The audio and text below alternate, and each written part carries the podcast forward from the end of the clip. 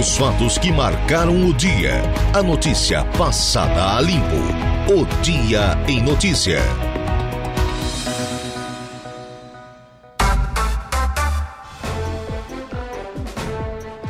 Agora são 16 horas mais 4 minutos, 16 e 4. Boa tarde para você, nosso ouvinte da Rádio Araranguá. 95.5 FM para todo o sul do estado de Santa Catarina, norte e nordeste do Rio Grande do Sul. Tarde de quarta-feira, hoje, o 13 de setembro, ano da graça de 2023. Estamos começando agora mais um dia em notícia. Trabalhos técnicos com Eduardo Galdino. Eu me chamo Laura Alexandre e juntos vamos até às 19 horas.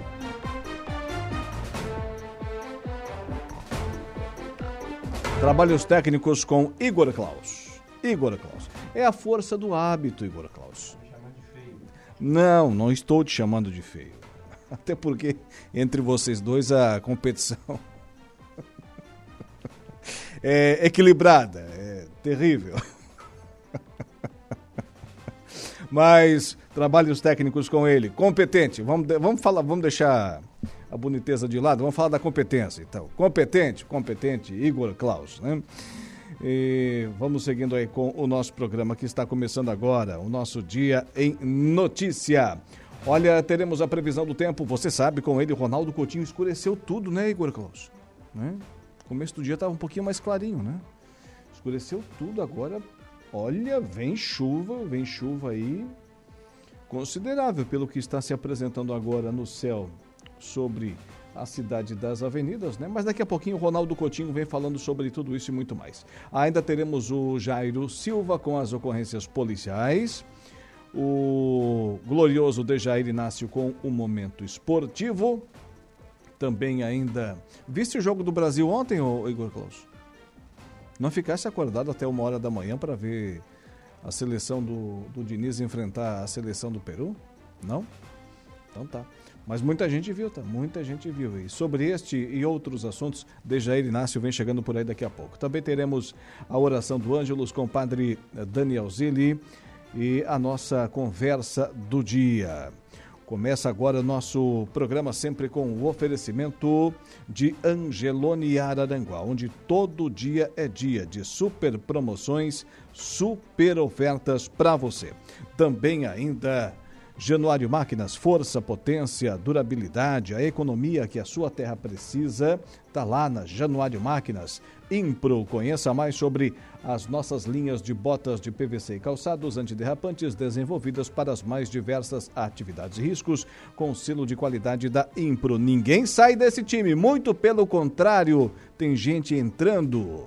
Quem está fazendo parte aqui do nosso time de patrocinadores a partir de hoje? Igor Klaus. Tá pronto ali aquela caminhonete que a gente tinha combinado? Não tá pronto? Ah, tá. Então, daqui a pouco você acha o ponto aí, então. Mas é o novo patrocinador, então. É a Trentino Ram. A Trentino Ram, a partir de hoje, passa a fazer parte aqui da... Não é time, é nossa seleção, né? A nossa seleção de patrocinadores. Hoje passa a contar com a Trentino Ram, que vende, sabe aquela caminhonete, aquela que todo mundo quer ter na, na garagem. Hum? A Dodge Ram, pois é, tem a Rampage, tem a Classic e a 1500. Todas elas, todas elas, a Trentino Ram comercializa, né? Tem os produtos novos e os seminovos também, né? Mas preferencialmente o, aquele zero quilômetro, né?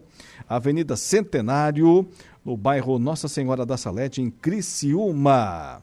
Ainda oferece serviços seguros, né? E, e, outros serviços. A Trentino Ram, que a partir de hoje é a nossa patrocinadora aqui no nosso Dia em Notícia. Já te imaginasse, hein? O verão vai começar agora. Hum? Desfilando pelas belíssimas praias de Santa Catarina, no Rio Grande do Sul, vendo aquele mar chocolatão ali em Torres e região, a bordo de uma Dodge Ram, vai até a Trentino que esse sonho se realiza. Ah, mas eu tenho certeza disso. 16 e 8. Hoje no programa, daqui a pouco eu converso com o Edivane Coelho, ele que é engenheiro agrônomo da Agrojuste, que recebeu certificação da BASF. Também por telefone o prefeito de Meleiro, Éder Matos, falando da pavimentação da ML 255 e de uma reunião que teve com moradores das localidades, né? É, por onde está passando essa rodovia, né? Está sendo pavimentada, ML 255. E ainda gravamos no começo da tarde de hoje, com entrevista exclusiva, né? Com o secretário de Infraestrutura, Jerry Comper, que esteve no início da tarde de hoje eh, visitando obras uh, do estado aqui na nossa região. E o ouvinte? Bem, o ouvinte pode e deve participar da nossa programação, fazendo uso, obviamente, dos nossos canais de contato. 35240137. Anota aí. Esqueceu? 35240137 liga para cá, conversa com a Renata, que com certeza o teu recado vai para o ar. Ou se você quiser, também tem o nosso WhatsApp, mensagem mais instantânea ainda. Manda lá tu, o teu texto, foto, áudio, vídeo para o 988084667. Esse é o nosso WhatsApp. Vou repetir também, 988084667.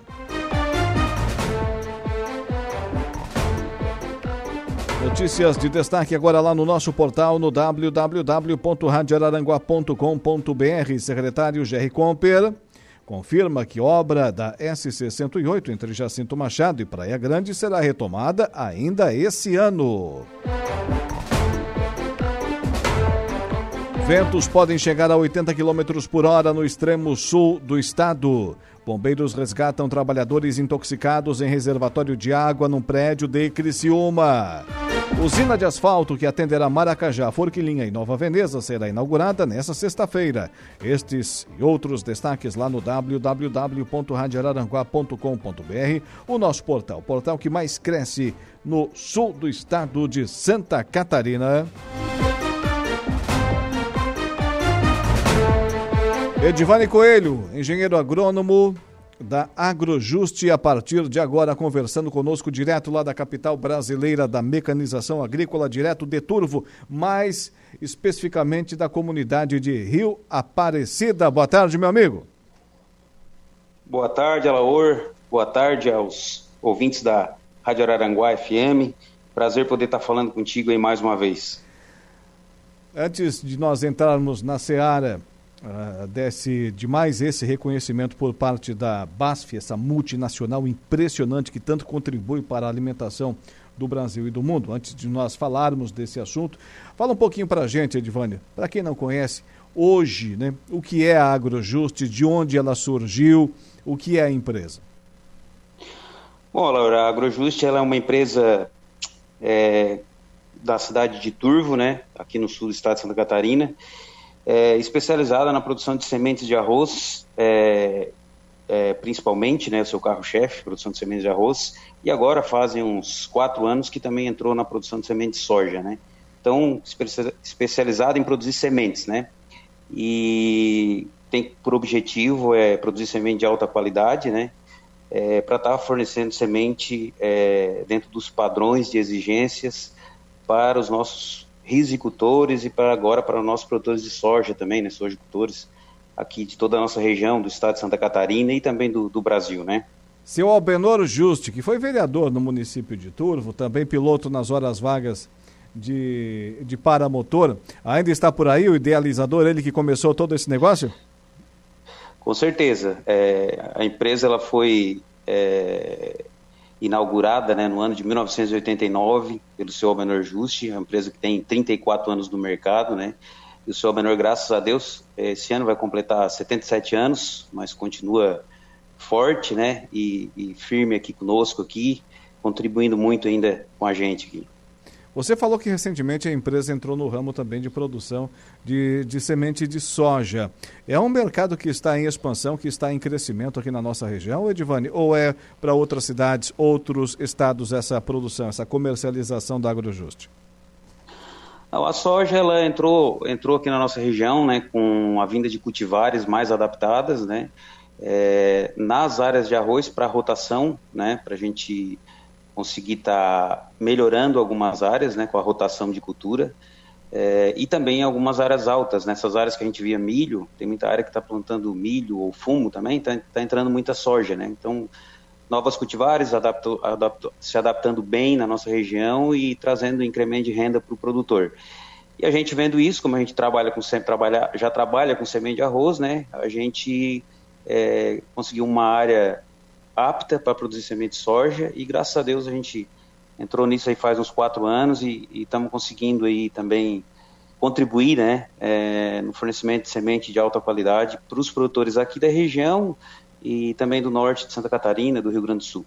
E no ramo de, de semente de arroz, que já é tradicional da Agrojuste, ela que foi uma das pioneiras na produção aí no município de Turvo, junto também com a nossa Copersuca. Hoje comercializa para quais estados do, da federação, Edivane? Laura, hoje a gente, a Agrojuste ela é a maior produtora de semente de arroz do estado de Santa Catarina. Esse ano foi o recorde de produção, né, devido à excelente produtividade das áreas de semente nessa última safra, né.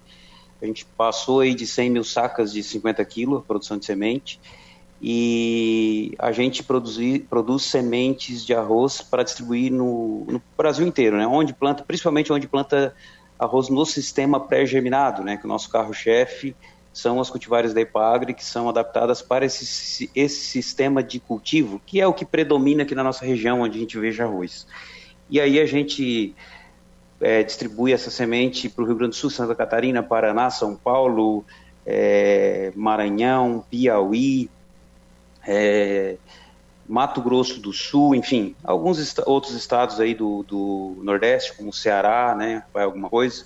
Enfim, todos os estados brasileiros onde tem um pouquinho de arroz aí, a gente tem participação aí, tá lá a marca Agrojuste e a gente está conseguindo contribuir, como falei já, né, com semente de alta qualidade. É, uma vez que nós já estamos observando os campos de arroz aqui da nossa região, como o pessoal fala, as canchas de arroz já tomando aquela cor mais esverdeada, já começou a safra 2023-2024, né? Obviamente que o período de comercialização ele já se encerrou ou ainda existe é, essa venda, esse contato para alguma área do, do país, o Edvani? Não, ainda existe, né, Laura? Porque é, aqui na nossa região, o calendário ideal para o plantio de arroz, com os cultivares tradicionais, as cultivares Epagre, com o ciclo já conhecido, o ideal do plantio começa agora em início de setembro, tem gente que já plantou até um pouquinho antes, mas o calendário inicia agora, é, dia 10 de setembro em diante, até dia final de outubro, né? Sim. Então, enquanto o pessoal ainda está plantando, existe ainda assim a comercialização. Nós já comercializamos a nossa semente esse ano, né? A gente está em período de entrega de semente para os produtores, já entregamos boa parte, já, como falei, já tem, já tem semente plantada esse ano, né? E ainda, ainda estamos aí nesse, é, desenvolvendo ainda essas entregas para e também algum, alguma coisa ainda que, que, que a gente consegue ajudar algum produtor que precisa de algum recemeio, alguma coisa nesse sentido, a gente ainda está também realizando. Mas, assim, 95% da semente já foi comercializada e a gente está entregando a semente né, nesse momento, né, para o pro produtor continuar o plantio. São cerca de quantas variedades produzidas hoje as sementes de arroz por parte da Agrojuste e aquelas que mais têm saída, aquelas que mais fazem sucesso junto ao produtor? É assim, Olar, hoje a gente trabalha com, o nosso carro-chefe é, vem da, da pesquisa da Ipagre, cultivares da Ipagre, é, então a gente trabalha aí com aproximadamente oito cultivares da Ipagre. É, também é, estamos trabalhando, trabalhando com cultivares da Embrapa, hoje com duas cultivares da Embrapa, que é também empresa brasileira de pesquisa, né? E com a Oriza, que é uma empresa é, privada que também traz pesquisa, a gente tem uma cultivar deles. É, com a BASF, que também está desenvolvendo pesquisa, né? É, também tamo, estamos trabalhando com duas cultivares também da, da BASF. É, no total aí vai dar em torno de 12, 13 cultivares. Então, bastante cultivar, né, o que dá bastante trabalho, é bastante complexo o processo de produção de semente de arroz, exige bastante cuidado, existe é, mão de obra qualificada, existe um trabalho intenso, né?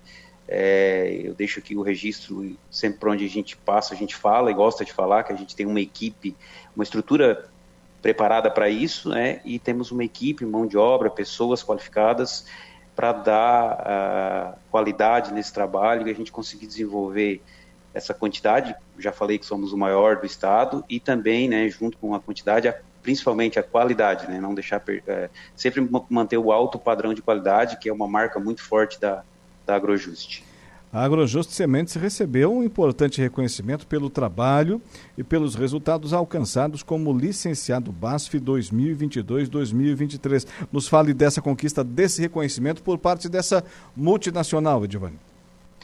Então, Valor, a, a BASF, né, você já falou no início, ela é uma empresa multinacional que trabalha com, com pesquisa aí para trazer tecnologias, né, para a gente conseguir produzir arroz, né, para a gente conseguir produzir sementes, enfim, é, é, trabalha com cultivares também, trabalha com licenciamento aí de tecnologia. É, nós somos então licenciados BASF para a tecnologia Clearfield, que significa campo limpo. Essa tecnologia é a principal tecnologia hoje no mundo para controle de uma das principais, né, para controle de arroz vermelho no mundo. É tecnologia para uso de químico, né, é a principal no mundo. É, e a gente trabalha com a cultivar SS121CL e com a cultivar é, Membi INTA CL, que é uma, um material que veio da Argentina trazido pela BASF.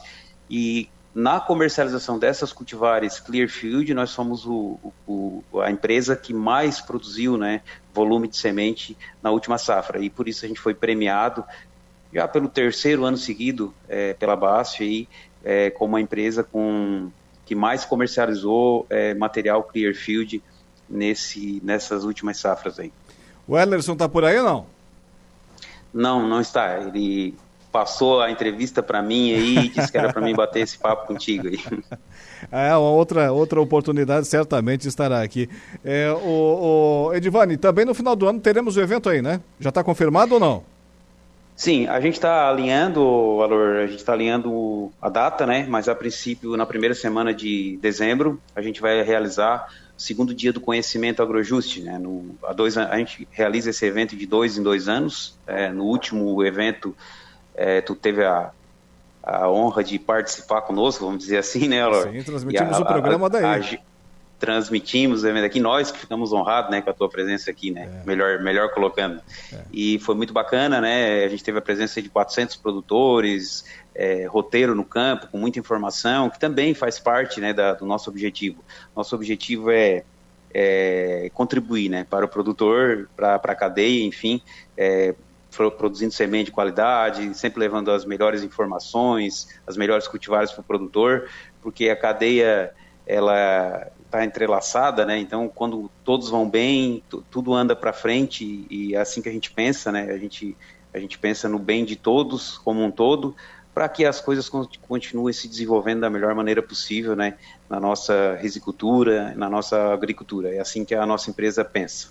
Sem dúvida nenhuma, a risicultura continua sendo a mola mestra da nossa economia, é a força motriz da economia do Vale do Araranguá e certamente a Agrojuste está nesse contexto e contribui muito para essa situação.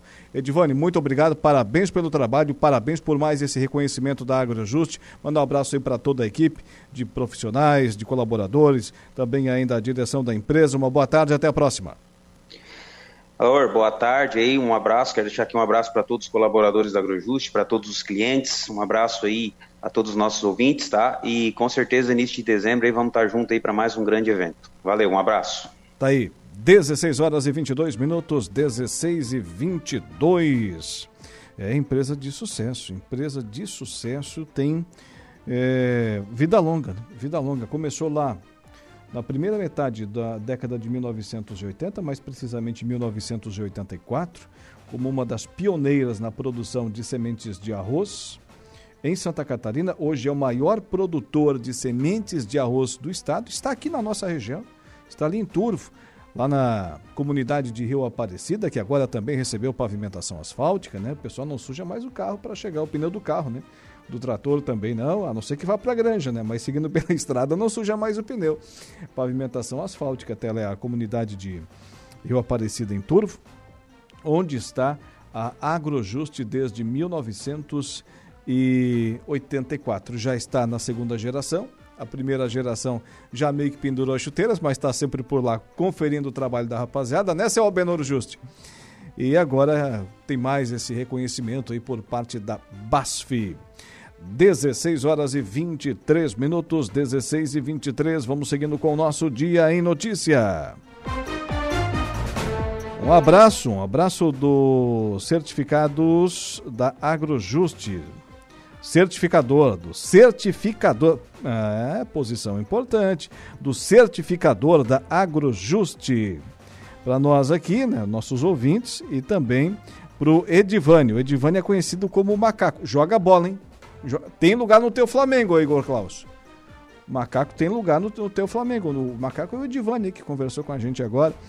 É, carinhosamente chamado assim pelos amigos, né? Dentre eles, o Éder Luiz Dalto é certificador da Agrojuste, acompanhando lá em Morro Grande, a região toda, né? Sintonizada aqui na Rádio Araranguá, o nosso Dia em Notícia.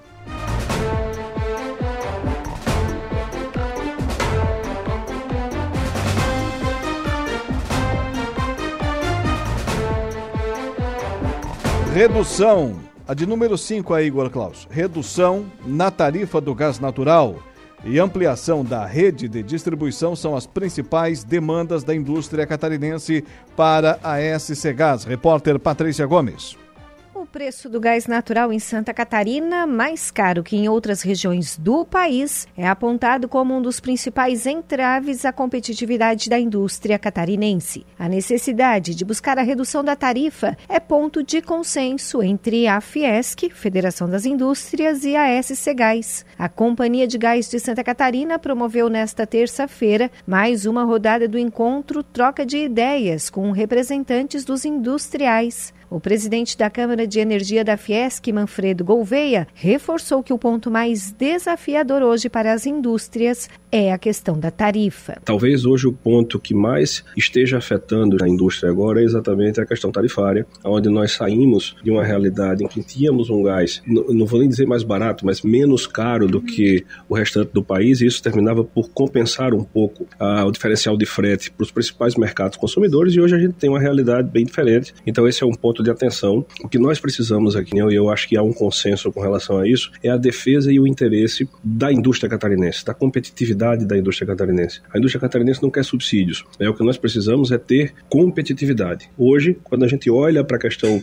do gás em específico, está hoje com uma tarifa tão mais alta do que estados importantes da federação, certamente traz um, uma necessidade de discutirmos o tema. Em relação à tarifa, as projeções da SC Gás indicam que vem pelo menos mais uns 5% de redução em janeiro de 2024. Nesse ano, o insumo registra queda já de quase 23%. Mesmo assim, a tarifa é alta. O Timar Miller, presidente da SC Gás, analisa que o evento, para troca de ideias, é uma oportunidade para se discutir as questões que envolvem o preço do gás natural e se trabalhar juntos por alternativas. Então, nós tivemos a retomada dessa prática de diálogo né, da SCGAS com os consumidores, com a retomada da troca de ideias. Né? E estamos fazendo isso num momento de muita incerteza por parte tanto nossa da distribuidora como principalmente de parte dos consumidores, em função da evolução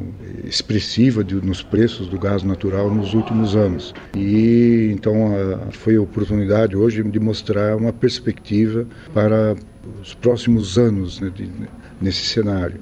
Isso foi muito importante porque clarifica né, para o mercado as perspectivas para o ano 2024. O gás natural hoje abastece 357 indústrias no estado. O setor industrial representa mais de 80% da clientela da SC Gás. O presidente da Câmara de Energia da Fiesc, Manfredo Gouveia, reforça que com o mercado livre de gás natural, já com as barreiras regulatórias vencidas, ficam abertas as oportunidades que precisam ser dimensionadas e bem aproveitadas. É, obviamente que nós temos que continuar debatendo aqui nessa casa o como podemos ser mais proativos com relação à busca do mercado livre de gás, e nós assim faremos, já, fiz, já estamos fazendo e vamos fazer ainda mais, para que de fato a gente possa é, ter um objetivo maior que é ampliando a, oferta, a gente possa ter, com a oferta maior de competidores, a gente ter um preço mais justo do que nós temos hoje e que quando comparado, por exemplo, realidade realidade de fora do Brasil é absolutamente é, distinta e,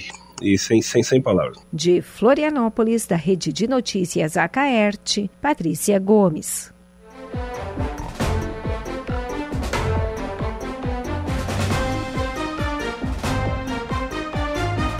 Agora são 16 horas mais 28 minutos, 16 e 28. Daqui a pouco tem ele, Ronaldo Coutinho, com a previsão do tempo. Já já, dentro de instantes aqui no programa, também tem o Jairo Silva com as ocorrências policiais. Eficiência para a sua produção render muito mais. A força que a sua terra precisa.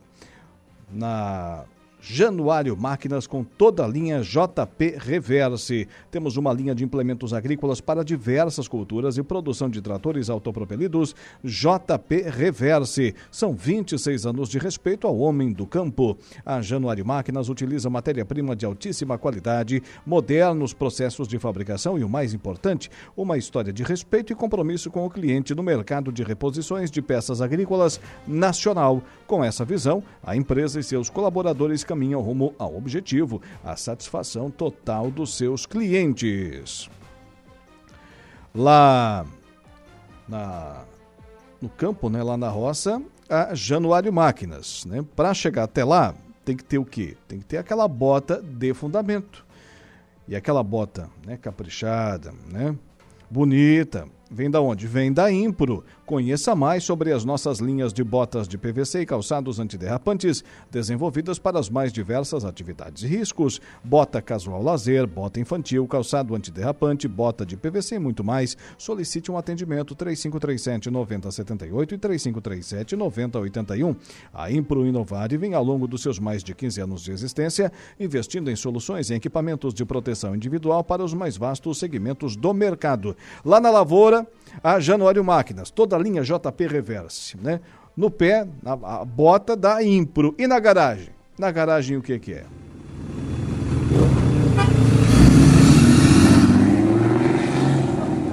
É aquela caminhonete a Dodge Ram, que é sucesso de vendas agora com condi... vai lá conversa com o pessoal para te ficar sabendo, principalmente você produtor rural com condições especiais. Tem a Rampage, a Classic e a 1500 a caminhonete, a Dodge Ram, da nossa gloriosa, né? É, Trentino Ram, a partir de hoje, a partir de hoje, patrocinando aqui também o nosso programa, né? Na garagem, já pensou? Aquela Dodge Ram no Capricho? De novo. A combinação perfeita entre força, capacidade, luxo e tecnologia. Patrocinando aqui também o nosso programa. 16 horas e 31 minutos, intervalo comercial. É, o pessoal está acreditando aqui no nosso trabalho, mas sobretudo na audiência de você, nosso ouvinte. Agora vamos ao intervalo comercial. Na volta tem a previsão do tempo e ainda as ocorrências policiais. Previsão do tempo. Oferecimento. Faça já sua matrícula. Chame no Whats 999 150 433. Graduação Multi-UNESC. Cada dia uma nova experiência. Laboratório Rafael. Bife Materiais de Construção. E Estruturaço Loja de Drywall. No Distrito Industrial em Araranguá.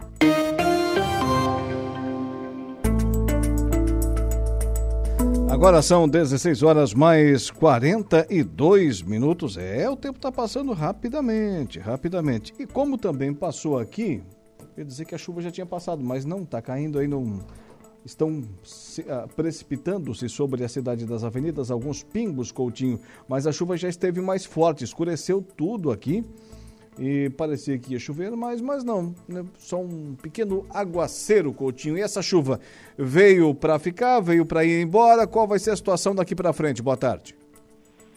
Boa tarde.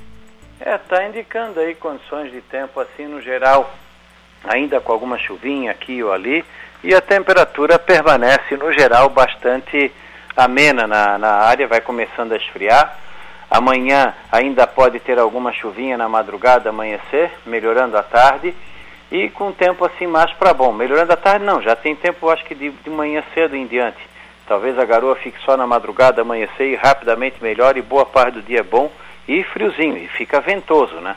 Rajadas aí de 40, 60 por hora, até 80, 90 na praia para o mar aberto.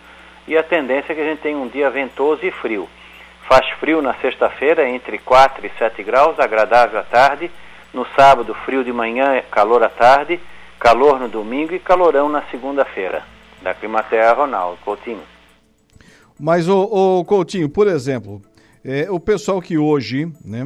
Uh, aliás, já estão se preparando, né? Daqui a pouco é, estão saindo em direção a Morro Grande, como, por exemplo, né? O, o Marconi da Autoé. E o pessoal vai apreciar um charque hoje à noite lá em Morro Grande. Como é que vai ser o tempo? É, quanto mais para o Costão da Serra, mais friozinho, né? Vai ter alguma chance de alguma chuva ou garoa e temperatura mais baixa. Bom levar um casaquinho.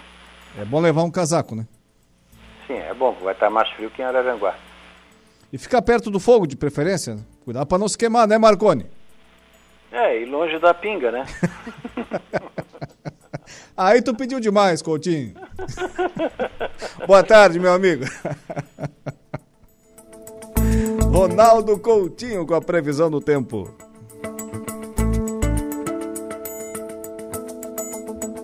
O Dia em Notícias está de volta. Polícia. Oferecimento Unific. A tecnologia nos conecta. Autoelétrica RF Araranguá. Estruturaço. Loja de gesso acartonado. Eco Entulhos. Limpeza já. Fone 99 608 mil. E Castanhetes Supermercados. Empregado mata patrão com golpe de faca em Grão Pará. Ocorrências policiais com você, Jairo Silva. Boa tarde. Boa tarde, Laura. Um homem de 49 anos foi morto a facadas ontem viu a Laura em plena luz do dia no centro de Grão-Pará. O autor do crime, que era funcionário da vítima, foi preso e informou a Polícia Civil. O autor usuário de drogas era empregado da vítima, estava pedindo dinheiro. A vítima negou e acabou sendo golpeada por faca contra o abdômen, detalha a delegada regional de Braço do Norte, Jucine Ferreira. A ocorrência foi registrada por volta de 15 horas desta terça-feira. Polícias militares foram até o local e encontraram a vítima ferida e iniciaram os procedimentos de primeiros socorros. O Corpo de Bombeiros também foi acionado e, ao chegar na rua, constatou que o homem já estava sem vida. Ainda segundo os bombeiros, um outro homem maior de idade também levou uma facada do mesmo autor e foi encaminhado ao hospital. O estado de saúde e a ligação dele com a vítima fatal não foram repassadas. Após o crime, o autor fugiu para uma área de mata. Mais tarde, ele foi encontrado e preso na comunidade de Ayuerê. Depois foi encaminhado ao complexo da Polícia Civil em Tubarão. No domingo, outro homicídio também foi registrado na região. Um jovem de 28 anos foi morto com diversos tiros nas costas, dentro de casa e na frente da esposa, em Bituba. Dois homens invadiram a residência e praticaram um crime, segundo a polícia. Os suspeitos, até agora, não foram localizados.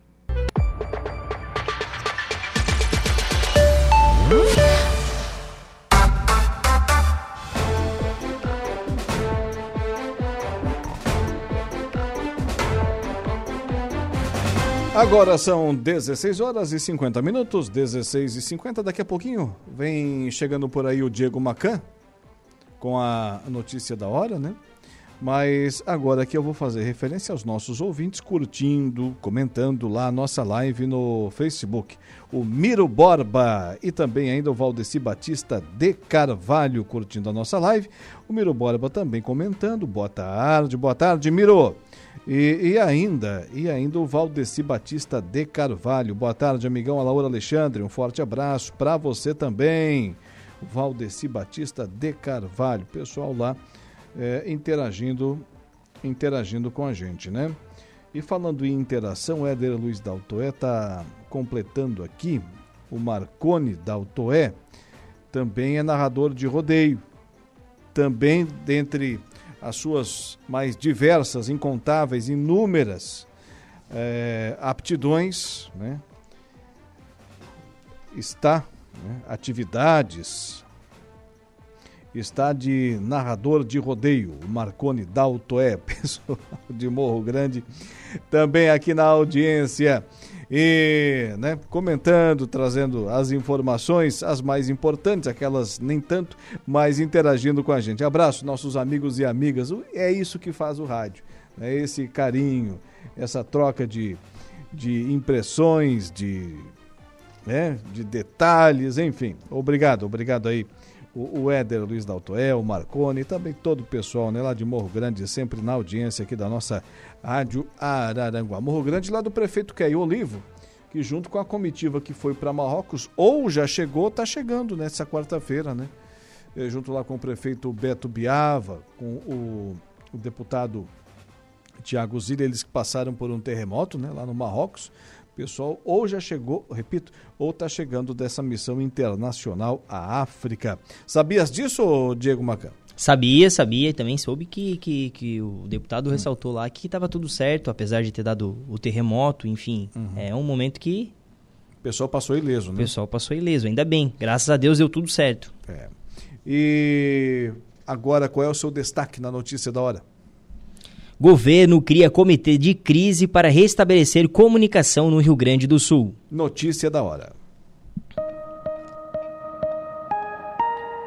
Notícia da hora. Oferecimento Giasse Supermercados, Laboratório Bioanálises, Rodrigues Ótica e Joalheria, Mercosul Toyota, Bistrô do Morro dos Conventos, Plano de Saúde São José e Camilo Motos.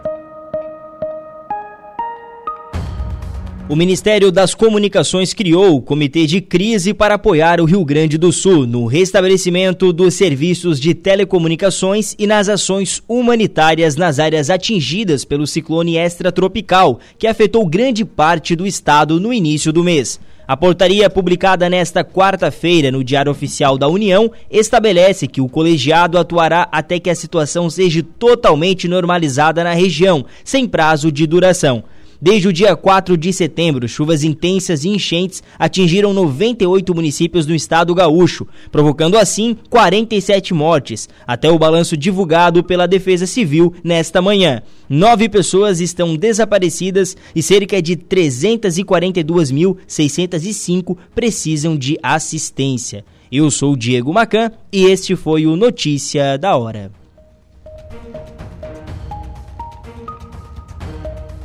Dia em Notícia.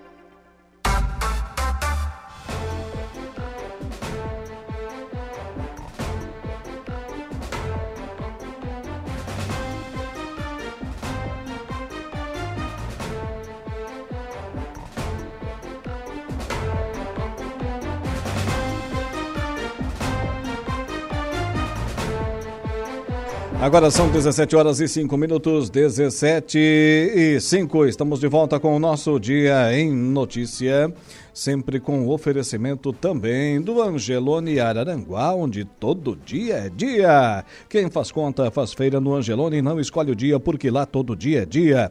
Quem economiza para valer passa no açougue do Angelone e sem escolher o dia porque na feira no açougue em todos os corredores você encontra o melhor preço na gôndola e as ofertas mais imbatíveis da região. Baixe o aplicativo e abasteça. Também temos o oferecimento aqui no programa Olha, da Impro. A Impro Inovare vem ao longo dos seus mais de 15 anos de existência investindo em soluções e equipamentos de proteção individual para os mais vastos segmentos do mercado. Solicite um atendimento 3537 9078 e 3537 9081. Conheça mais sobre as nossas linhas de botas de PVC e calçados antiderrapantes desenvolvidas para as mais diversas atividades e riscos. Bota casual lazer, bota infantil, calçado antiderrapante bota de PVC e muito mais com o selo de qualidade da Impro. Também com a gente a Januário Máquinas 26 anos de respeito ao homem do campo. A Januário utiliza matéria-prima de altíssima qualidade, modernos processos de fabricação e o mais importante, uma história de respeito e compromisso com o cliente no mercado de reposições de peças agrícolas nacional. Com essa visão, a empresa e seus colaboradores caminham rumo ao objetivo, a satisfação total dos seus clientes. E a partir de hoje, aqui com a gente, né? Adentrando ao nosso timaço, a nossa seleção, melhor do que a do Diniz, de patrocinadores, a, é a Trentino Ram, Trentino Ram, com a gente aqui, a combinação perfeita, combinação perfeita entre força, capacidade, luxo e tecnologia em toda a linha de caminhonetes né, da Dodge Ram, Rampage, Classic e 1500. Na região você encontra onde? Na Trentino Ram. 17 horas e 7 minutos, 17 e 7 na ponta da linha. Prefeito de Meleiro, Éder Matos, seja mais uma vez bem-vindo à programação da Rádio Araranguá. Boa tarde, prefeito. Boa tarde, Alaor. Boa tarde a todos que nos acompanham. Estamos à disposição. Prefeito, esteve reunido, esteve reunido com representantes da comunidade de Tranqueiras nessa semana. Foi ontem a reunião, né? E pelo que nós acompanhamos, o saldo do, do encontro, o saldo da conversa aí na, no Paço Municipal foi positivo, prefeito? Sim, sem dúvida alguma, até porque uh, costumo sempre dizer que essas coisas uh, se conquista, né? E é normal as pessoas virem e repudiar, porque uh, as coisas não caem do céu, elas têm que acontecer. Né? Então vieram ali 19 pessoas e, e, falaram muito bem, mostraram as suas necessidades e, e, mostramos de que as coisas estão andando, de uma obra de 14 quilômetros e meio, a gente fez 2.9 no primeiro momento, já asfaltado, uh, outro trecho de quatro e pouco está praticamente pronto para receber a capa, e esta terceira etapa é a que eles vieram reivindicar uh, uh, de forma antecipada, se possível, o aterro, né? porque tem ocorrido bastante inundação naquela região e acaba dificultando né, a entrada e saída daquelas famílias. Mas já uh, sentamos com o Giovanni, com o secretário, e já estamos encaminhando, sem dúvida, em 15 dias estaremos iniciando aquele aterro. A rodovia que o prefeito menciona é a ML 255, né? Exatamente, a 255, aquela rodovia estará auxiliando, né, vamos dizer assim, o município de Turvo, bem como de Ermo, né, na, na, na questão da, do tráfego da 285. Ah, será uma rodovia de grande importância para a nossa região. Até porque era ali o primeiro traçado da BR-285, que tinha outro nome lá no início do século passado, mas era por ali que passava, né, prefeito? Exatamente. Em 1905 foram feitas as primeiras aberturas, em 1923 foi uma das primeiras rodovias estadualizadas. Aí em 58, com a emancipação, na primeira vez no município de Meleiro, essa estrada passou a pertencer a Meleiro. Muito bem. Prefeito, e agora, é, nesse momento, eu acompanhei também ali na, nas redes sociais da Prefeitura, o prefeito mencionou de que a, a, o início da, da, da, capa asfáltica, a fixação da capa asfáltica ali a partir da junção dela com a SC é, 108 entre Meleiro e Turvo, já agora já não dá mais porque choveu nessa semana, né? Mas vai começar nos próximos dias, né? Sem dúvida. Hoje já foram deslocados alguns equipamentos para a comunidade do, do, Alto Rio Jundiá. Tá? Então, para quem entenda lá aquele centro de eventos do, da Gruta do Jundiá, até, lá, até na comunidade de Jundiá já está pronto para receber a capa asfáltica. Tá? Agora é só fazer uma retificação no solo, espargir e asfaltar. Tá? Mas antes disso estaremos colocando o macadame e a bica corrida e fazendo todo o tratamento em um trecho de quase 2 quilômetros. Então aquele, aquele pessoal que sujou depois de lustrar muito bem no sábado o, a Brasília, o Fusca, o Gol, para ir na Gruta do Rio Jundiaí Matusa no domingo, não vai mais sujar o pneu, prefeito? É, nós, nós vivemos um, uns momentos importantes, vamos dizer assim, onde a falta de paciência né, de algumas pessoas fizeram com que atrasasse um bom bocado aquela obra por ter mexido na cama do aterro.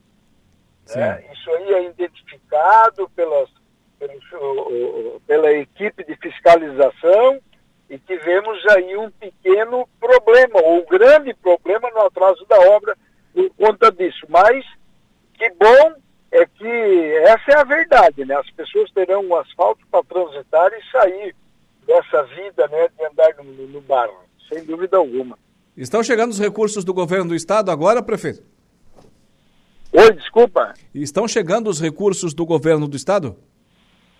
Olha, há 10 dias atrás, nós conseguimos a liberação da segunda, da terceira etapa, ou seja, de uma nova etapa deste ano, dos recursos né, do novo governo.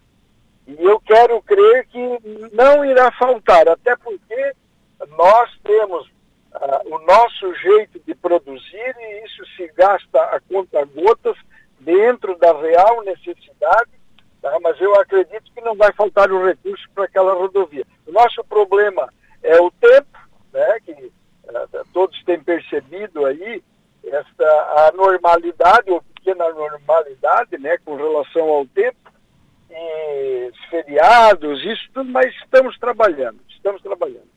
Agora, prefeito, como lhe conhecemos, né, sempre gosta de conversar com a comunidade, trocar informações, é, também sugestões. Uma reunião como essa com os moradores, isso é fundamental para qualquer administrador, né? Sem dúvida, essas coisas elas precisam existir, essa, essa dinâmica, né? Agora eu fico contente, mas muito contente, eu agradeci a vinda deles, porque isso mexe com a nossa autoestima, né? Porque eles vêm e acabam elogiando, diferente de poucos. Né? Muitos vêm pedir e acabam elogiando, fazendo uma autoavaliação, e isso tudo nos ajuda muito entendeu? Diferente de poucos que vêm e criticam porque que o A, o B e o C ganha e nós não ganhamos. As coisas, como eu disse, não caem do céu. Então, muito diferente essa, essa, essa linha, vamos dizer assim, da tranqueiras, eles vieram muita diplomacia, muito respeito, mostraram detalhadamente que conhecem as divisas do município, o quanto essa administração está fazendo é, e que temem terminar nosso mandato e de repente o que vem uh, não fazer o que eles querem. Mas nós vamos fazer, se Deus quiser, vamos fazer sim. Essa, sem dúvida nenhuma, é uma das suas grandes obras no, no, no mandato, né, prefeito? Olha, a, a, a mobilidade é uma priori da nossa gestão, né? mas hoje teve a inauguração uh, da Sala do Empreendedor, uma parceria junto com o SEBRAE, e eu, eu, eu me fiz feliz em poder comentar de que Meleiro ele, ele se destaca hoje em algumas questões. Né? Algumas questões. Agora tem aí a sala do empreendedor com uma dinâmica espetacular, onde em um dia abre uma empresa. Ouvimos o depoimento de um esteve ali presente, né, e a gente começa a acumular esses aplausos, né, porque é primeiro lugar nisso, primeiro naquilo. Eu estive em uma reunião da, do CISANREC, que é muito bem gerenciado, muito bem conduzido, e pudemos, a gente pôde ver lá os números e ver de que meleiro está muito bem pontuado no que toca a questão da, da saúde também. Né? Então estamos felizes né, e, e atribuo isso ao grupo de pessoas que estão, são os nossos colaboradores. Prefeito Éder Matos, sempre a nossa programação à sua inteira disposição, como também de todos os nossos amigos conterrâneos de Meleiro, é, trazendo essas boas informações da cidade e para toda a nossa região. Tenha uma boa tarde. Boa tarde, Alaor, e, e agradeço a oportunidade de sempre poder estar falando, né, trazendo as notícias do nosso querido Meleiro. Um abraço a todos. Tá aí o prefeito de Meleiro, Éder Matos, falando dessa reunião que teve ontem com os moradores lá da comunidade de Tranqueiras. É, também ainda da pavimentação da ML 255, aquela rodovia, quem vai ali de, de Meleiro para Turvo, antes de, da ponte que faz que marca o limite do, dos dois municípios, é o acesso ali à Gruta do Rio Jundiá, né? É, a, aquele acesso ali está sendo, vai começar a ser pavimentado agora, já, só o tempo secar aí, as máquinas, como o prefeito já disse, é, foram deslocadas para aquele local e vai começar a pavimentação, vai começar a, a colocação da capa asfáltica ali.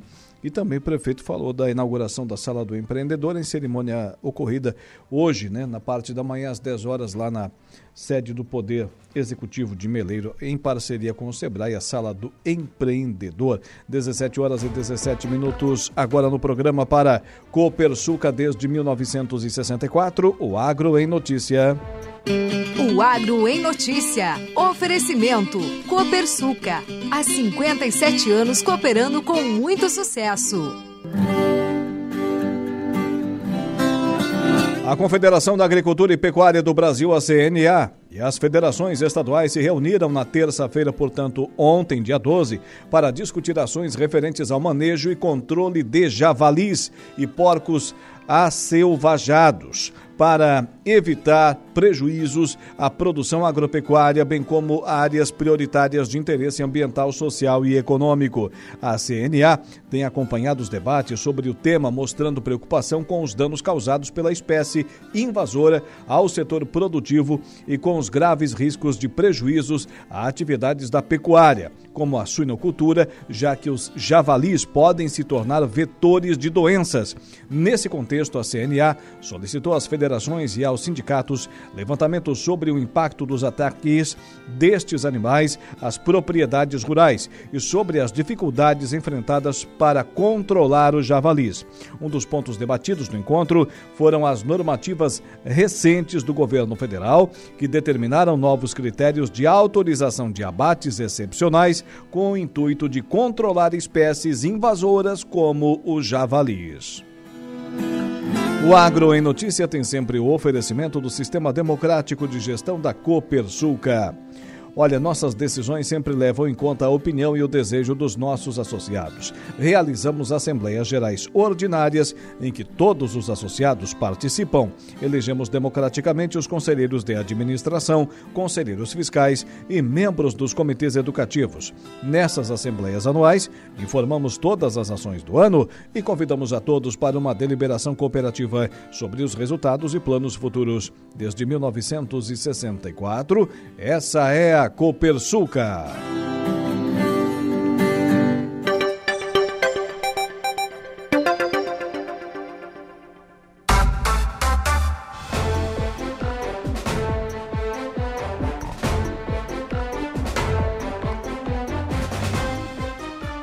Na educação, licitação em andamento para a contratação da alimentação escolar economiza 600 mil reais por dia aos cofres públicos estaduais, segundo o governo do estado. Repórter Patrícia Gomes.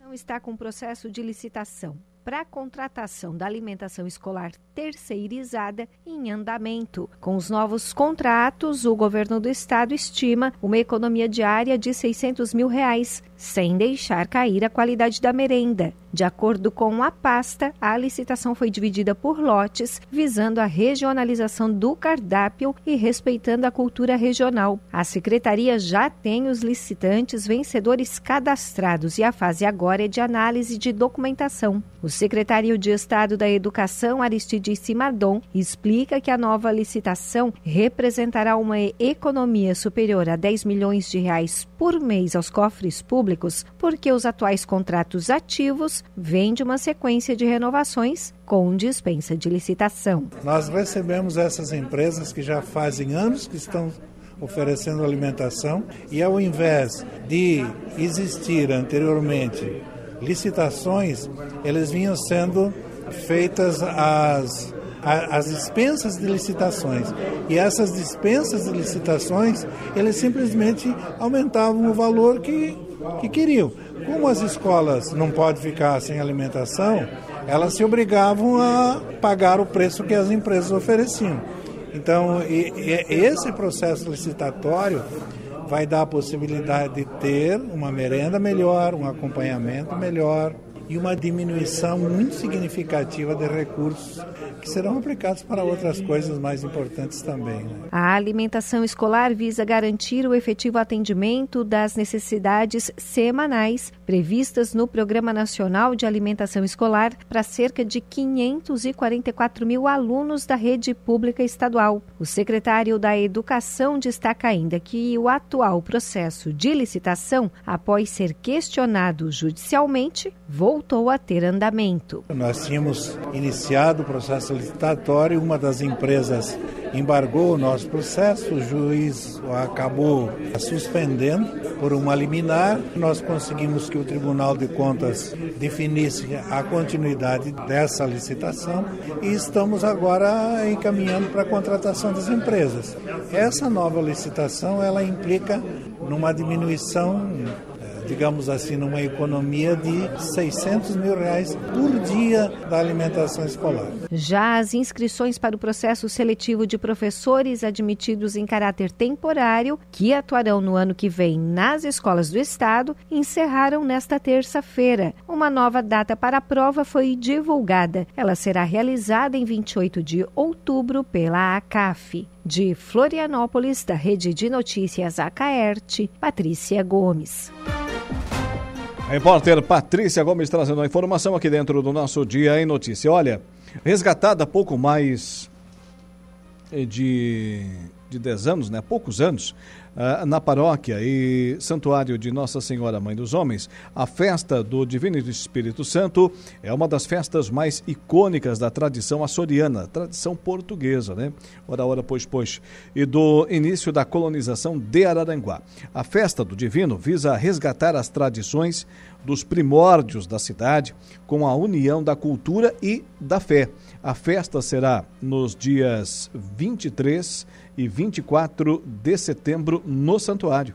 Antes da festa, acontecerá a Semana de Avivamento, uma campanha de oração que antecede os dias das celebrações e tem início domingo, domingo agora, dia 17 de setembro.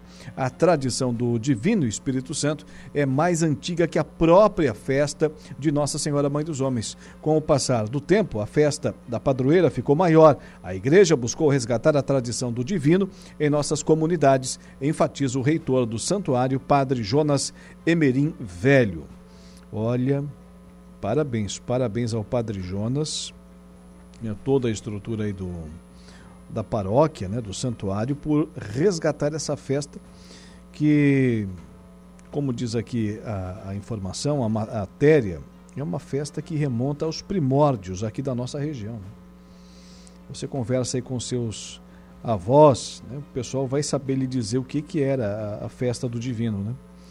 E tem aqui a programação da semana de avivamento, é, dia 17, domingo, agora, às 19 horas, missa presidida pelo reitor Padre Jonas Emerim, velho, com o tema Clamando o Dom da Sabedoria, com bênção das fitinhas de compromisso e noite da consagração ao Espírito Santo para as visitas no centro é, de Araranguá.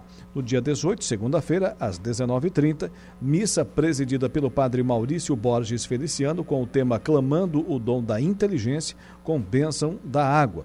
No dia 19, terça-feira, às 19h30, missa presidida pelo padre Daniel Pagani com o tema Clamando o Dom do Conselho. Missa com bênção do sal e do óleo no dia 20, quarta-feira, às 19h30, missa presidida pelo padre Márcio Vignoli, com o tema Clamando o Dom da Piedade, missa com bênção das velas. No dia 21, quinta-feira, da semana que vem, às 19h30, missa presidida pelo padre Ezequiel Dalpozo, com o tema Clamando o Dom da Ciência, missa com bênção dos casais e das chaves. E no dia 22, sexta-feira da semana que vem, às 19h30, missa presidida pelo padre Daniel Zilli Darout, com o tema Clamando o Dom da Fortaleza, missa com bênção dos crucifixos e das imagens. O santuário reforça que durante toda a semana, toda semana que vem, né, haverá a venda de lanches no centro de pastoral, nos fundos da igreja. Todos nós somos habitados pelo Espírito Santo Cada batizado possui a presença do Espírito de Deus no nosso coração. O Espírito existe e habita em cada um de nós, por isso, o nosso convite para você vir e participar conosco da Semana de Avivamento. Vamos nos preparar para a festa do Divino Espírito Santo, enfatiza o padre e reitor do santuário Jonas Emerim Velho. E na véspera da festa do Divino, sábado, dia 23, a véspera da festa começa com o passeio da Bandeira do Divino pela cidade de Araranguá. Que maravilha! Às 16 horas. Às 18 horas, missa de encerramento da Semana de Avivamento presidida pelo bispo diocesano Dom Jacinto Inácio Flá, com o tema clamando o dom do temor de Deus. Envio de ministros extraordinários da Sagrada Comunhão e Palavra, ainda haverá a noite da partilha entre as comunidades. E, finalmente, é no dia da festa do Divino, domingo, dia 24 de setembro, às 10 horas, missa solene em honra ao Divino Espírito Santo, apresentação dos novos festeiros e apresentação e envio da nova coordenação da Pastoral Social, após almoço festivo no Centro de Pastoral, com ingressos antecipados. 17 horas e 28 minutos. 26 anos de respeito ao homem do campo. Estou falando para você da Januário Máquinas, que utiliza matéria-prima de altíssima qualidade, modernos processos de fabricação e, o mais importante, uma história de respeito e compromisso com o cliente no mercado de reposições de peças agrícolas nacional. Com essa visão, a empresa e seus colaboradores caminham rumo ao objetivo, a satisfação total dos seus clientes. E com a gente também a Impro. Conheça mais sobre as nossas linhas de botas de PVC e calçados antiderrapantes, desenvolvidas para as mais diversas atividades e riscos. Bota casual lazer, bota infantil, calçado antiderrapante, bota de PVC e muito mais. Solicite um atendimento. 3537 9078 e 3537 9081. A Impro Inovare vem ao longo dos seus mais de 15 anos de existência, investindo em soluções em equipamentos de proteção individual para os mais vastos segmentos do mercado. Aplicativo Angelone é um novo jeito de você encher o carrinho. É bem simples. Baixe o aplicativo, se cadastre e acesse o canal Promoções. Ative as ofertas exclusivas de sua preferência e pronto. Faça suas compras na loja, identifique-se no caixa e ganhe seus descontos. Toda semana, novas ofertas. Aplicativo Angelone. Baixe, ative e economize.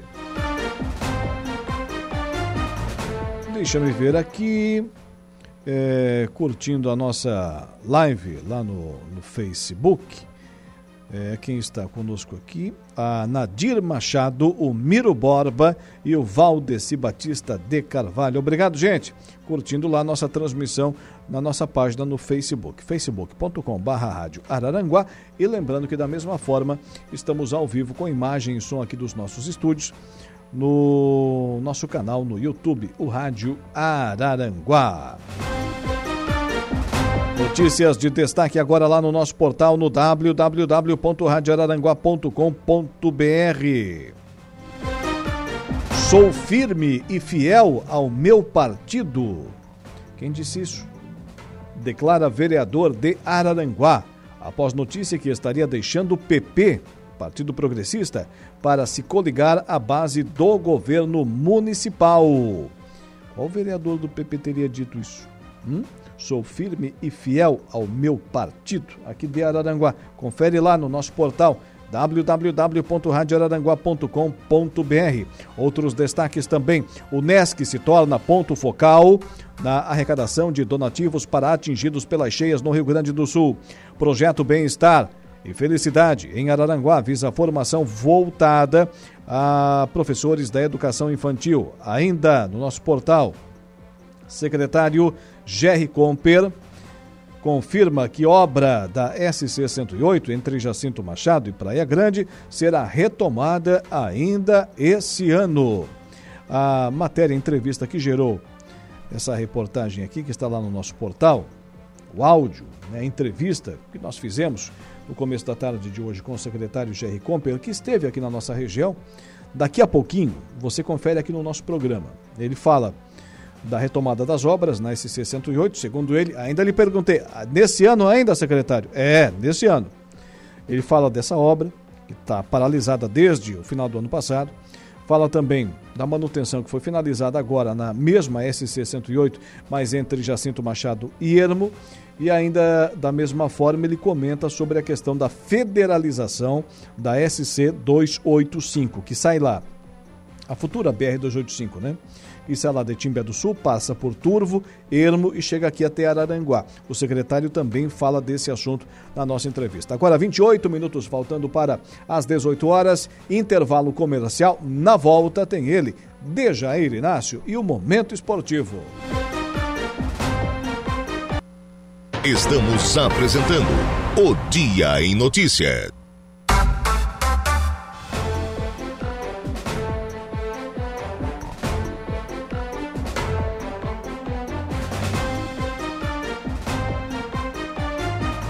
17 horas e 40 minutos, 17 e 40. Olha, o município de Turvo recebeu nessa quarta-feira é, também a visita do secretário de Infraestrutura do Estado de Santa Catarina, Jerry Comper. O representante do governo de Santa Catarina confirmou, olha que boa notícia, que iniciará em breve a obra de revitalização da Avenida Municipal, é, a via que conecta os municípios de Turvo e Timbé do Sul.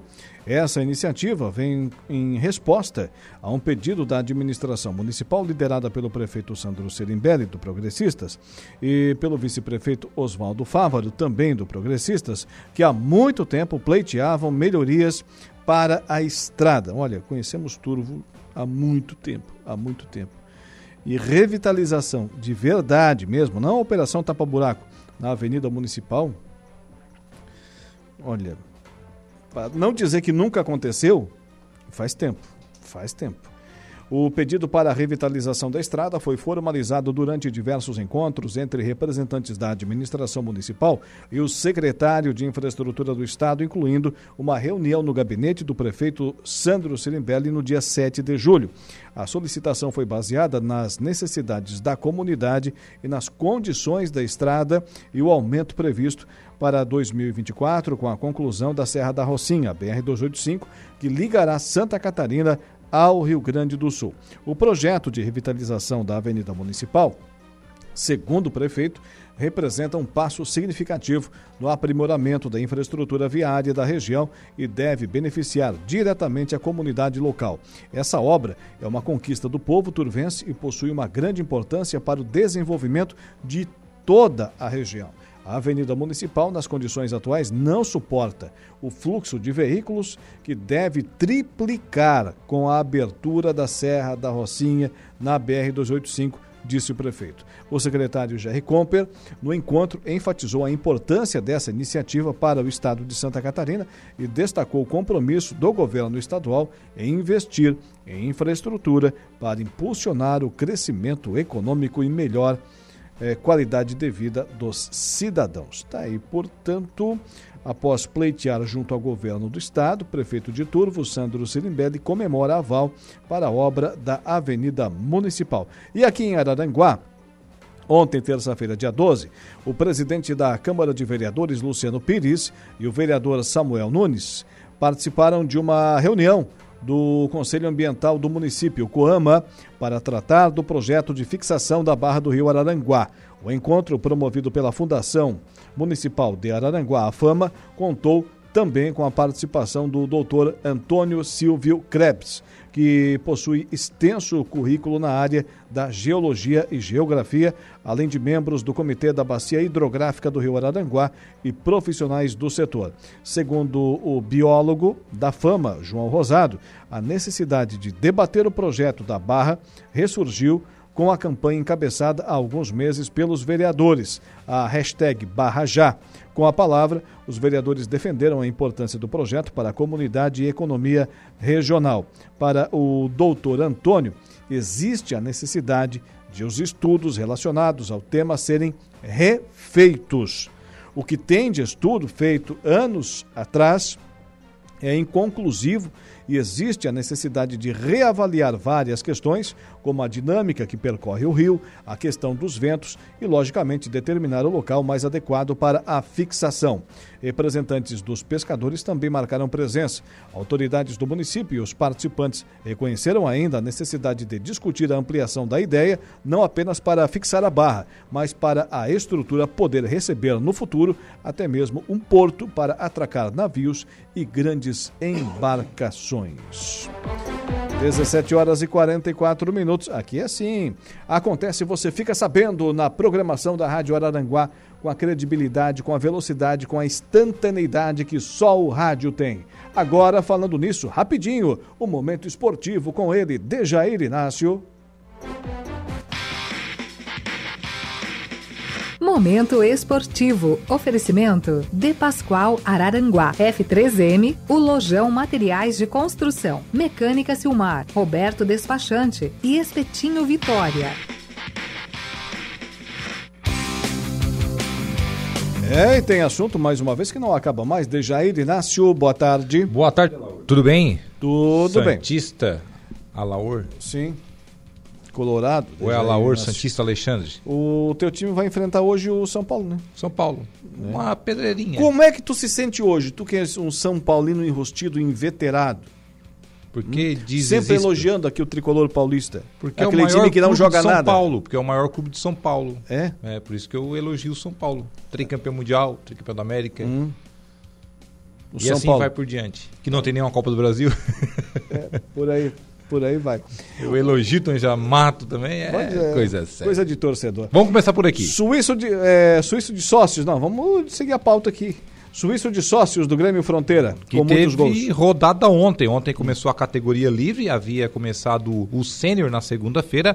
Ontem tivemos aí vários gols, tivemos aí 14 gols em dois jogos. A Normatec venceu o Clube Mais APV, placar de 6 a 3 e também tivemos o Avenida Veículos vencendo o Prime Motors, confronto aqui de loja de carros, né? 3 a 2 para a equipe do Avenida Veículos, portanto, ontem a abertura do campeonato da categoria livre. Amanhã, a abertura da categoria Master, que é acima de 37 anos. Casa do Pintor contra Clube Mais APV, JJ Serviços Elétricos contra sete supermercados e também Vino Cantina contra o Avenida Veículos. Tá certo. E também vamos falar aqui, depois do suíço de, sócios aí do, do Grêmio Fronteira, da Copa Santa Catarina. Que ontem tivemos aí o complemento, Alaor, da segunda rodada. O Nação ficou no 1 a 1 com o Havaí. Esse jogo foi lá na Arena em Joinville. A terceira rodada já começa é, nesta quinta-feira, portanto amanhã, 20 horas, Concorde e Marcílio Dias. O Marcílio Dias que é o líder isolado. Dois jogos, duas vitórias, 100% de aproveitamento na Copa Santa Catarina. No sábado, a sequência, 15h30, Figueiredo Figueirense e Chapecoense. No domingo, 11 horas da manhã, teremos Nação contra o Ercílio Luz e às 15 horas ainda Concórdia contra Marcílio Dias. Aí na segunda-feira, o complemento da rodada vem com Inter de Lages contra o Havaí. A gente falou ali do Figueirense, que joga no sábado, Alaor. O Figueirense aí teve o seu pedido de recuperação extrajudicial derrubado, né?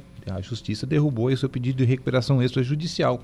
Ou seja, teve mais, tinha mais gente interessada em, em receber essas dívidas que o Figueirense deve, né? Hum. Então aí acabou, vai ter que começar um processo quase do zero aí novamente a equipe do Figueirense. Lembrando que judicial é quando o poder judiciário né, está a, no, no, no, caminho ali. E extrajudicial é quando, quando aí as partes né, acabam aí, como Figueirense e os seus credores têm um acordo. Porém, para fazer um acordo com todo mundo é meio difícil, né? É.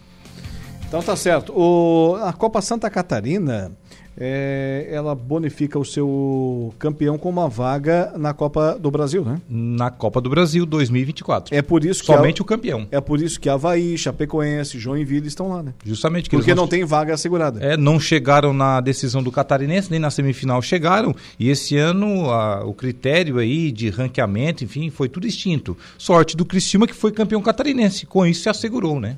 O próprio Brusque, que foi vice-campeão, acaba aí não disputando também a Copa Santa Catarina e como vice-campeão também vai para a Copa do Brasil 2024. E a Série A, para quem estava com saudades, retorna hoje. Ah, sua querida, volta hoje a Série A. A Série A volta hoje com a Atlético Paranaense jogando lá no Kleber de Andrade contra o Flamengo, lá em Cariacica, no Espírito Santo. Flamengo e Atlético Paranaense, jogo de rubro-negros. Esse jogo às 21 horas e 30 minutos. Hoje é só jogo de TV aberta, né? Hum. No mesmo horário também 21 horas e 30 minutos, aqui no sul do Brasil, Internacional e São Paulo no estádio Beira Rio. O Brasileirão que volta depois de um longo período, né?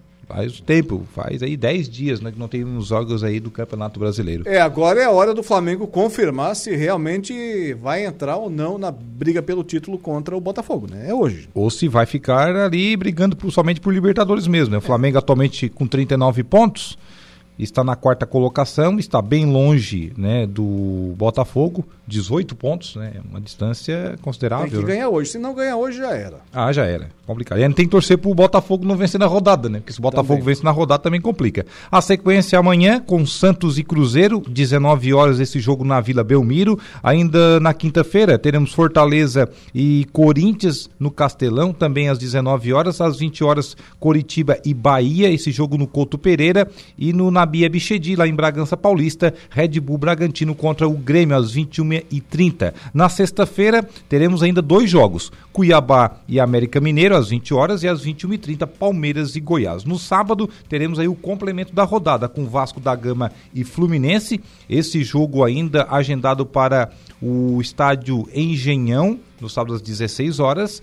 E à noite, 21 horas, lá na Arena MRV, teremos Atlético Mineiro contra Botafogo. O teu time que hoje encara o São Paulo ganha, perde, empata. Jogo, jogo difícil, mas precisa vencer, né?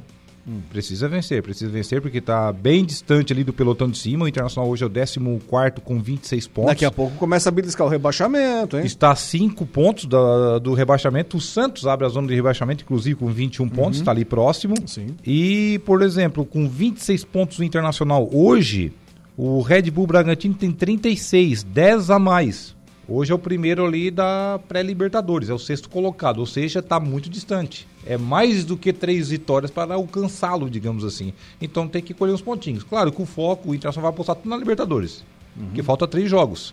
É três jogos para, além de garantir uma boa premiação, garantir um título, consequentemente garante nova Libertadores no ano que vem. Certo. Aí vai se atirar nas cordas no Brasileirão, que é normal, toda equipe faz isso. Ainda mais com um plantel curto, né? Para Libertadores do ano que vem tem que ser campeão também. Tem que né? ser campeão também. Não basta apenas chegar, né? Então, Mas passa, claro, por uma vitória hoje. O São Paulo, lembrando que vai jogar com o time completo, viu? É isso que eu ia perguntar. A não ser os selecionáveis, né? O, sele... o pessoal da, da seleção que não joga. Mas o Internacional também não joga, o pessoal da seleção. Como o Rocher, o Arangues, o próprio Ener Valência.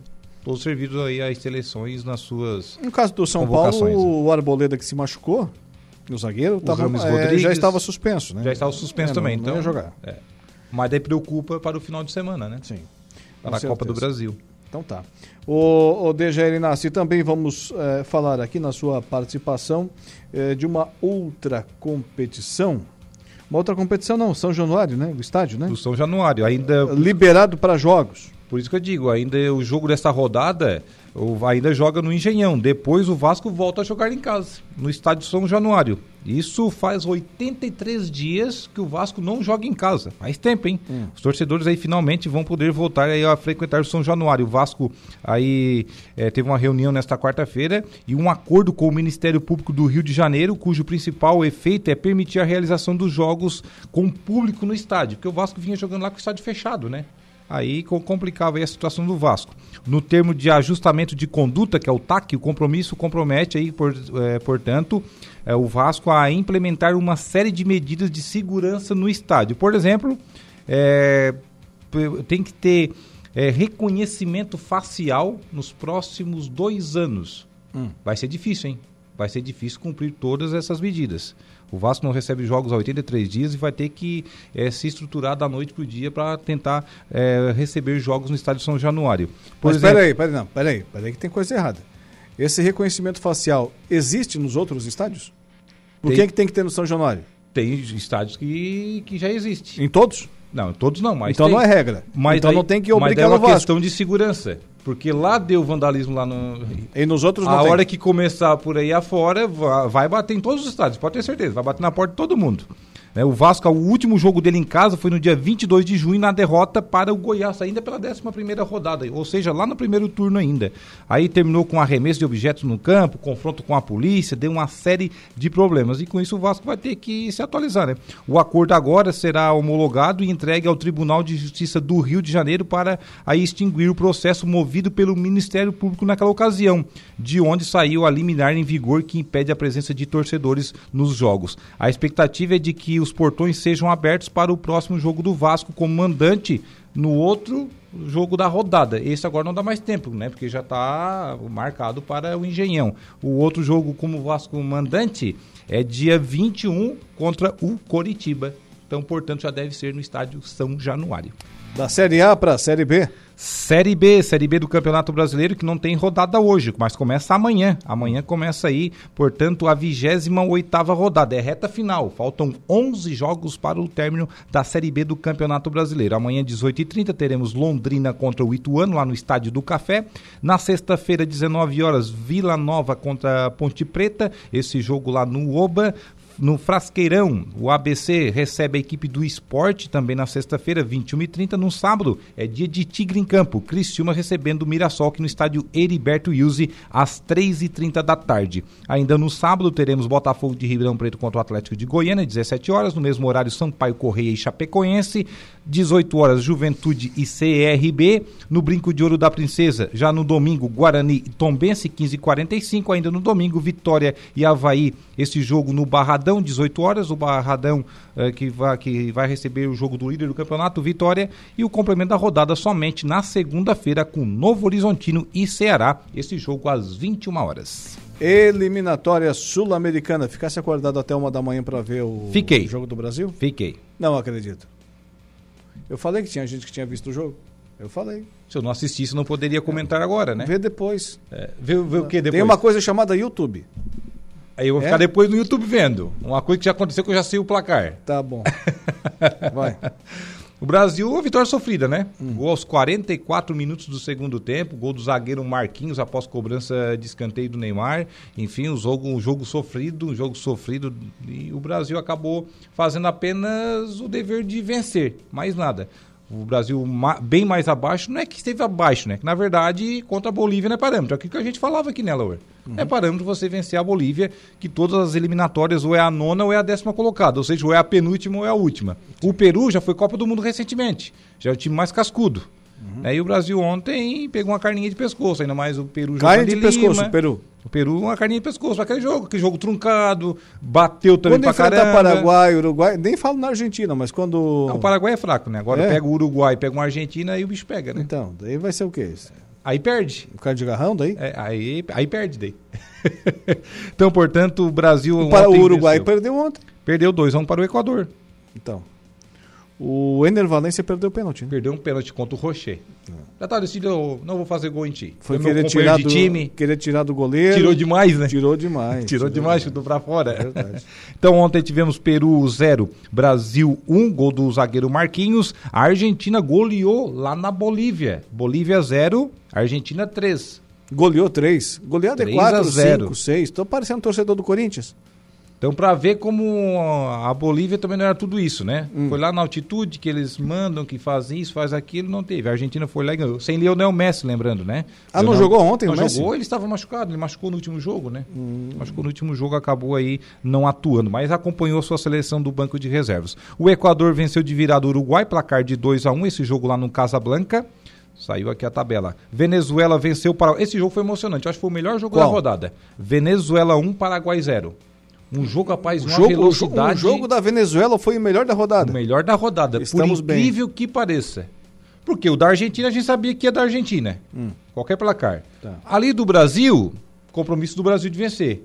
Venezuela e Paraguai. Ganhou de 1 a 0 com as calças na mão aos 47 do segundo tempo. Venezuela e Paraguai imprevisível. E qualquer um deles ali queria a vitória de qualquer maneira, porque é um adversário direto.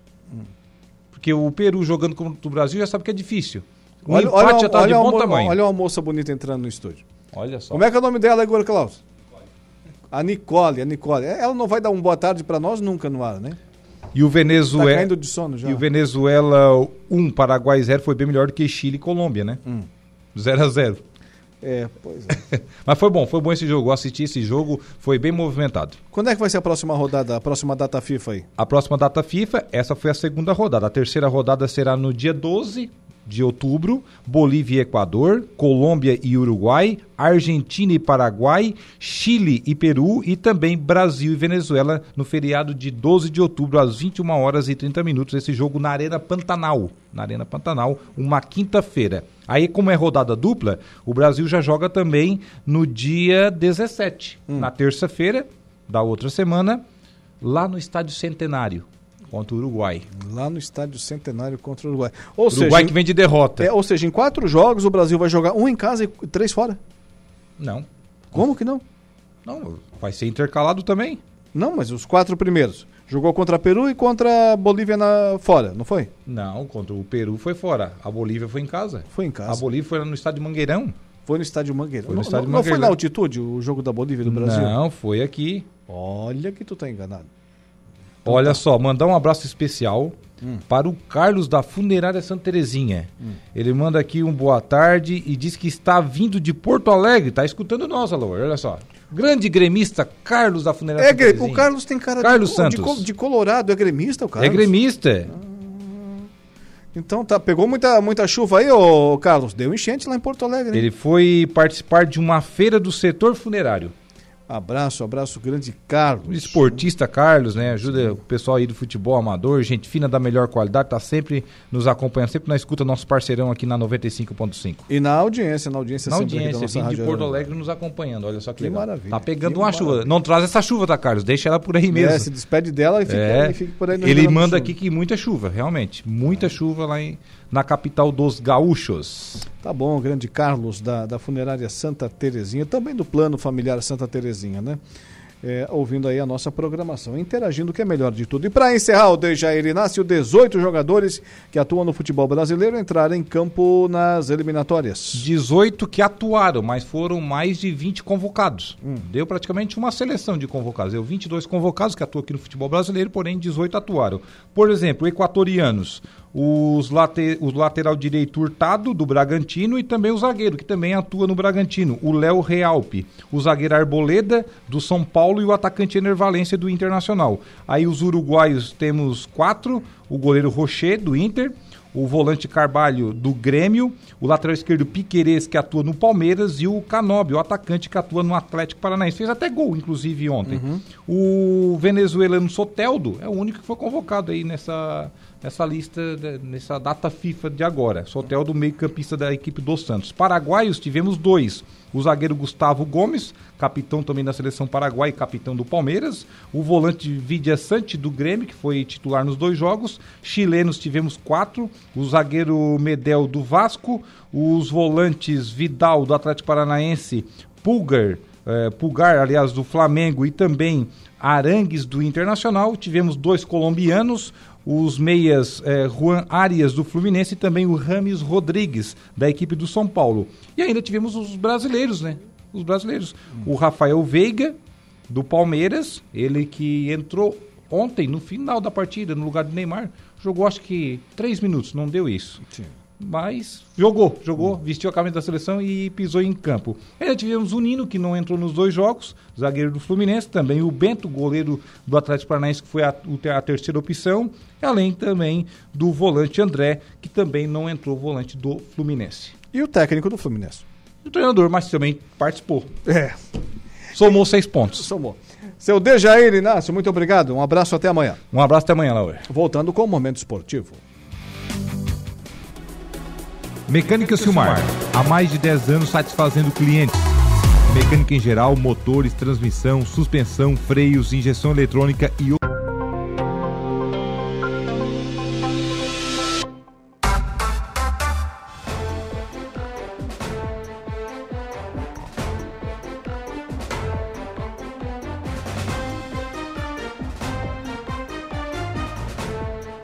Agora são 18 horas e 14 minutos, 18 e 14. Estamos de volta com o nosso Dia em Notícia. Você conhece o canal Promoção do Angelone em são ofertas exclusivas nas lojas para clientes do Clube Angelone. Toda semana são novas ofertas que você ativa no aplicativo e tem acesso ao identificar a sua compra no Caixa. E também, claro, temos o oferecimento aqui no programa da Januário Máquinas, 26 anos de respeito ao homem do campo. A Januário utiliza matéria-prima de altíssima qualidade, modernos processos de fabricação e, o mais importante, uma história de respeito e compromisso com o cliente no mercado de reposições de peças agrícolas nacional. Com essa visão, a empresa e seus colaboradores caminham rumo ao objetivo, a satisfação total dos seus clientes. Também com a gente a Impro. Conheça mais sobre as nossas linhas de botas de PVC e calçados antiderrapantes desenvolvidas para as mais diversas atividades e riscos. Bota casual lazer, bota infantil, calçado antiderrapante, bota de PVC e muito mais. Solicite um atendimento no 3537 9078 e 3537 9081. A Impro Inovare vem ao longo dos seus mais de 15 anos de existência investindo em soluções e equipamentos de proteção individual para os mais vastos segmentos do mercado. Hoje, no começo da tarde, conversamos, com exclusividade, nos concedeu entrevista, o secretário de Infraestrutura de Santa Catarina, Jerry Comper. Ele estava fazendo ali um, um trabalho de, de checagem né, da, das obras de manutenção é, vistoriando as obras de manutenção da SC 108 entre Jacinto Machado e Ermo. Ele falou dessa obra, também ainda da rodovia um pouco mais adiante, o trecho entre Jacinto e Praia Grande, cujas obras de pavimentação né, pararam, pararam mesmo. Né? No final do ano passado, vai falar na entrevista sobre esse assunto, e ainda a federalização da SC 285. Nos concedeu entrevista, é, no, conversou com a nossa reportagem, sempre muito solícito, o secretário Jerry Comper, e é essa matéria que você acompanha agora aqui no programa. De quarta-feira, o 13 de setembro, reportagem da Rádio Araranguá, às margens da SC 108, entre Ermo e o município de Jacinto Machado.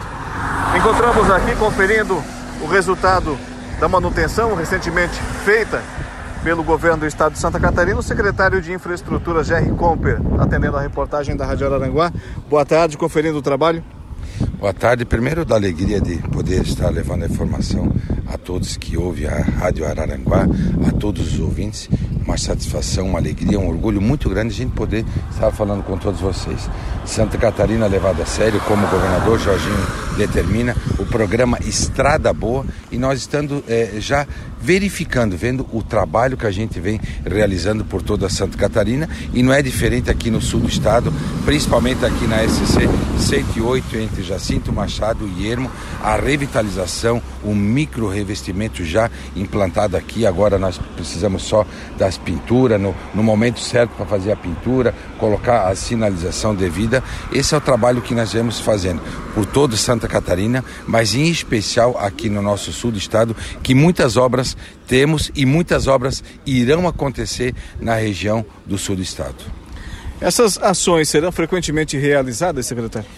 O programa Estrada Boa, mais de 2 bi 165 milhões, fruto de 1,5 de financiamento e 665 milhões de recurso próprio vindo de eh, é, um enxugamento que o governador fez de recursos nossos do Caixa do Estado, onde a gente pode fazer economias e agora a gente está aplicando na, nas estradas, nas nossas SC. Mais de 5 mil quilômetros de estrada que nós temos pavimentados e mil a pavimentar e nós estamos é, fazendo um trabalho de cuidar daquilo que é nosso, cuidar das estradas de Santa Catarina, que a gente possa trazer mais segurança ao cidadão catarinense e não vai ser diferente nos quatro cantos de Santa Catarina, em especial aqui no nosso sul do estado, esse sul que tanto produz, que tanto gera emprego e renda para o nosso estado. Então, vocês podem ter certeza que o governo Jorginho Melo vai estar muito presente em todas as cidades aqui do sul do estado. Secretário, desde já lhe agradecemos a atenção para com a reportagem da Rádio Araranguá, sempre muito solícito. Passou agora aqui, está chegando o prefeito de Ermo, Paulinho Della Vecchia, e também, é, o vendo, é, lembro, lembro da seguinte questão, da federalização da SC 285, que liga aqui os municípios da nossa região, futura BR 285. Hoje o governo do estado está a par dessa situação e como estamos hoje nessa questão?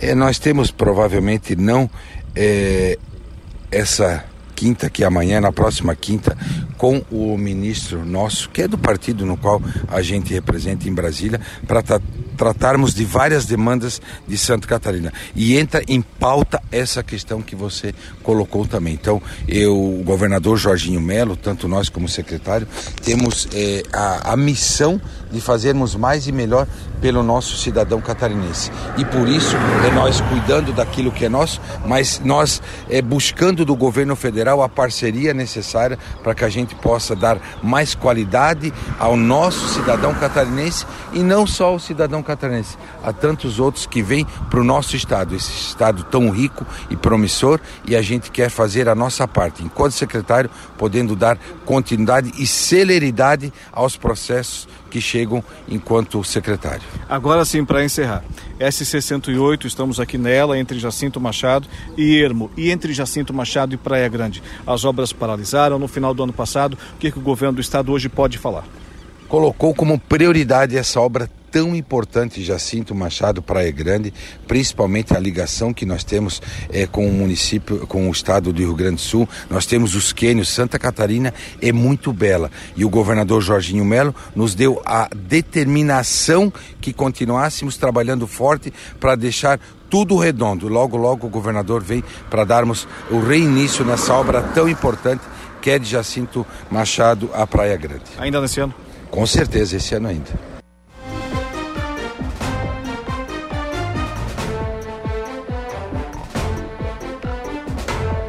18 horas e 21 minutos, 18 e 21. Comentando a, a pavimentação, né, a revitalização da SC-108. Ele que lá esteve, foi às suas margens que conversou com a reportagem da Rádio Araranguá. O secretário de Infraestrutura do Estado de Santa Catarina, Jerry Comper, ali pertinho né, do, do limite entre Ermo e Jacinto Machado, também ainda falou da situação da SC, a mesma rodovia um pouco mais adiante, SC 108 entre Jacinto Machado e Praia Grande.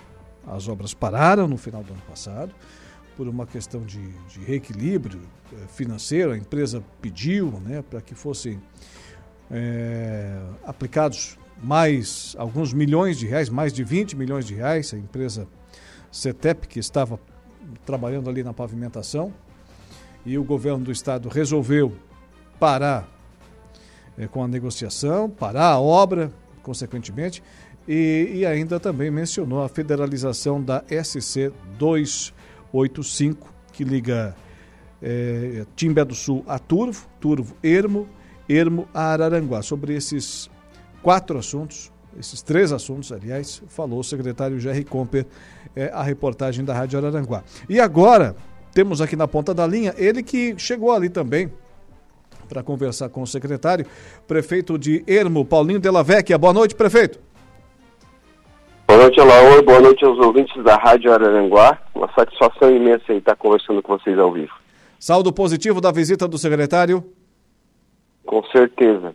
É, ontem a gente foi informado da visita do, do, do GR aqui, a nossa, a nossa MESC, né, principalmente é, a, nas, nas rodovias onde o governo do estado está fazendo esse belo trabalho de revitalização, foi feito tapa-buraco, foi tirado aquela camada que estava ruim, depois foi passado esse microasfalto e agora a gente vê aí chegando no município do Ermo e a gente fica muito feliz em estar tá melhorando aí essa, essa malha viária e o, e o secretário aí juntamente com o Ademir que trabalha aí na infraestrutura e cuidando das rodovias está dando uma, uma atenção especial juntamente com o nosso governador Jorge Melo.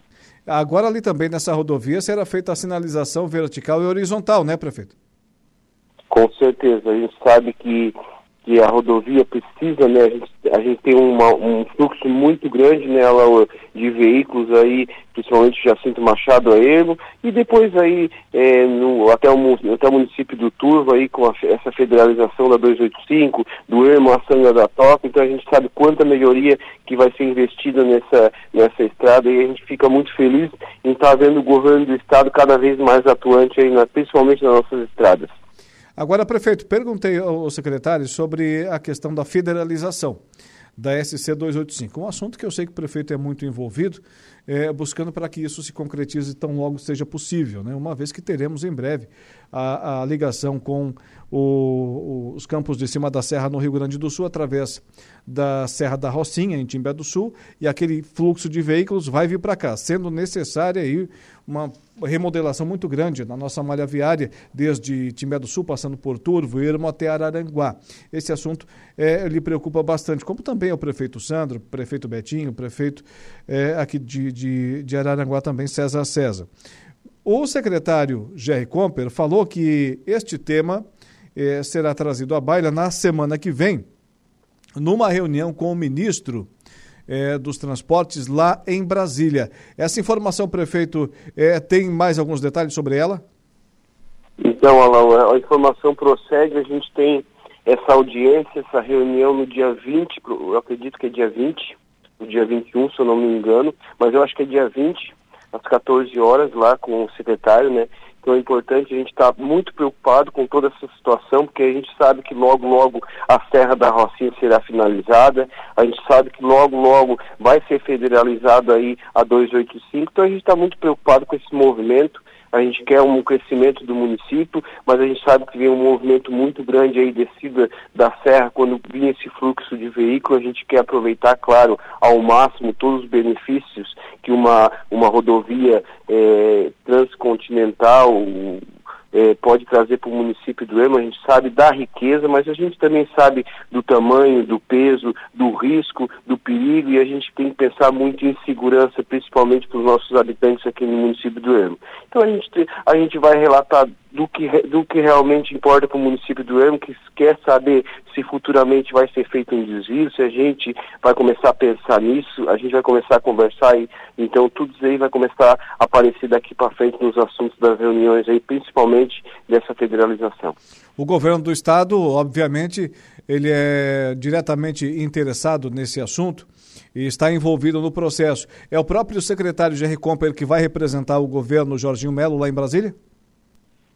Sim, com certeza. A gente vê o secretário aí bastante envolvido né, em, em ajudar o governo do estado e, e também o governador Jorginho Melo muito envolvido em desenvolver a nossa região, principalmente a nossa região da MESC, da MESC, por isso que a gente já vê esse envolvimento, mais uma visita essa semana aí à MESC, o governador vai estar aí provavelmente na sexta-feira, assim como a secretária de saúde, Carmen Zanotto, eh, entregando, inaugurando os leitos aí dos hospitais da nossa região. Então a gente fica muito feliz em estar próximo ao governo e o governo próximo aos nossos municípios.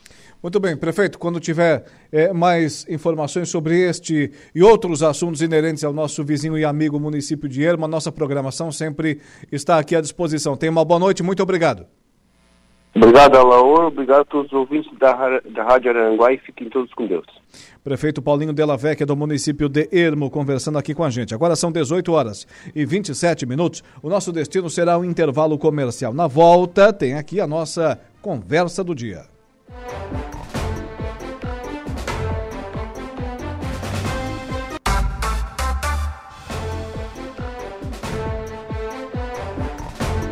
18 horas e 35 minutos, 18 e 35, estamos de volta com o nosso Dia em Notícias, sempre com o oferecimento de Angelone Araranguá, onde todo dia a dia de super promoções, super ofertas para você. Januário Máquinas, força, potência, durabilidade, a economia, confiabilidade que a sua terra precisa está lá na linha de produção da Januário Máquinas. 26 anos de respeito ao homem do campo.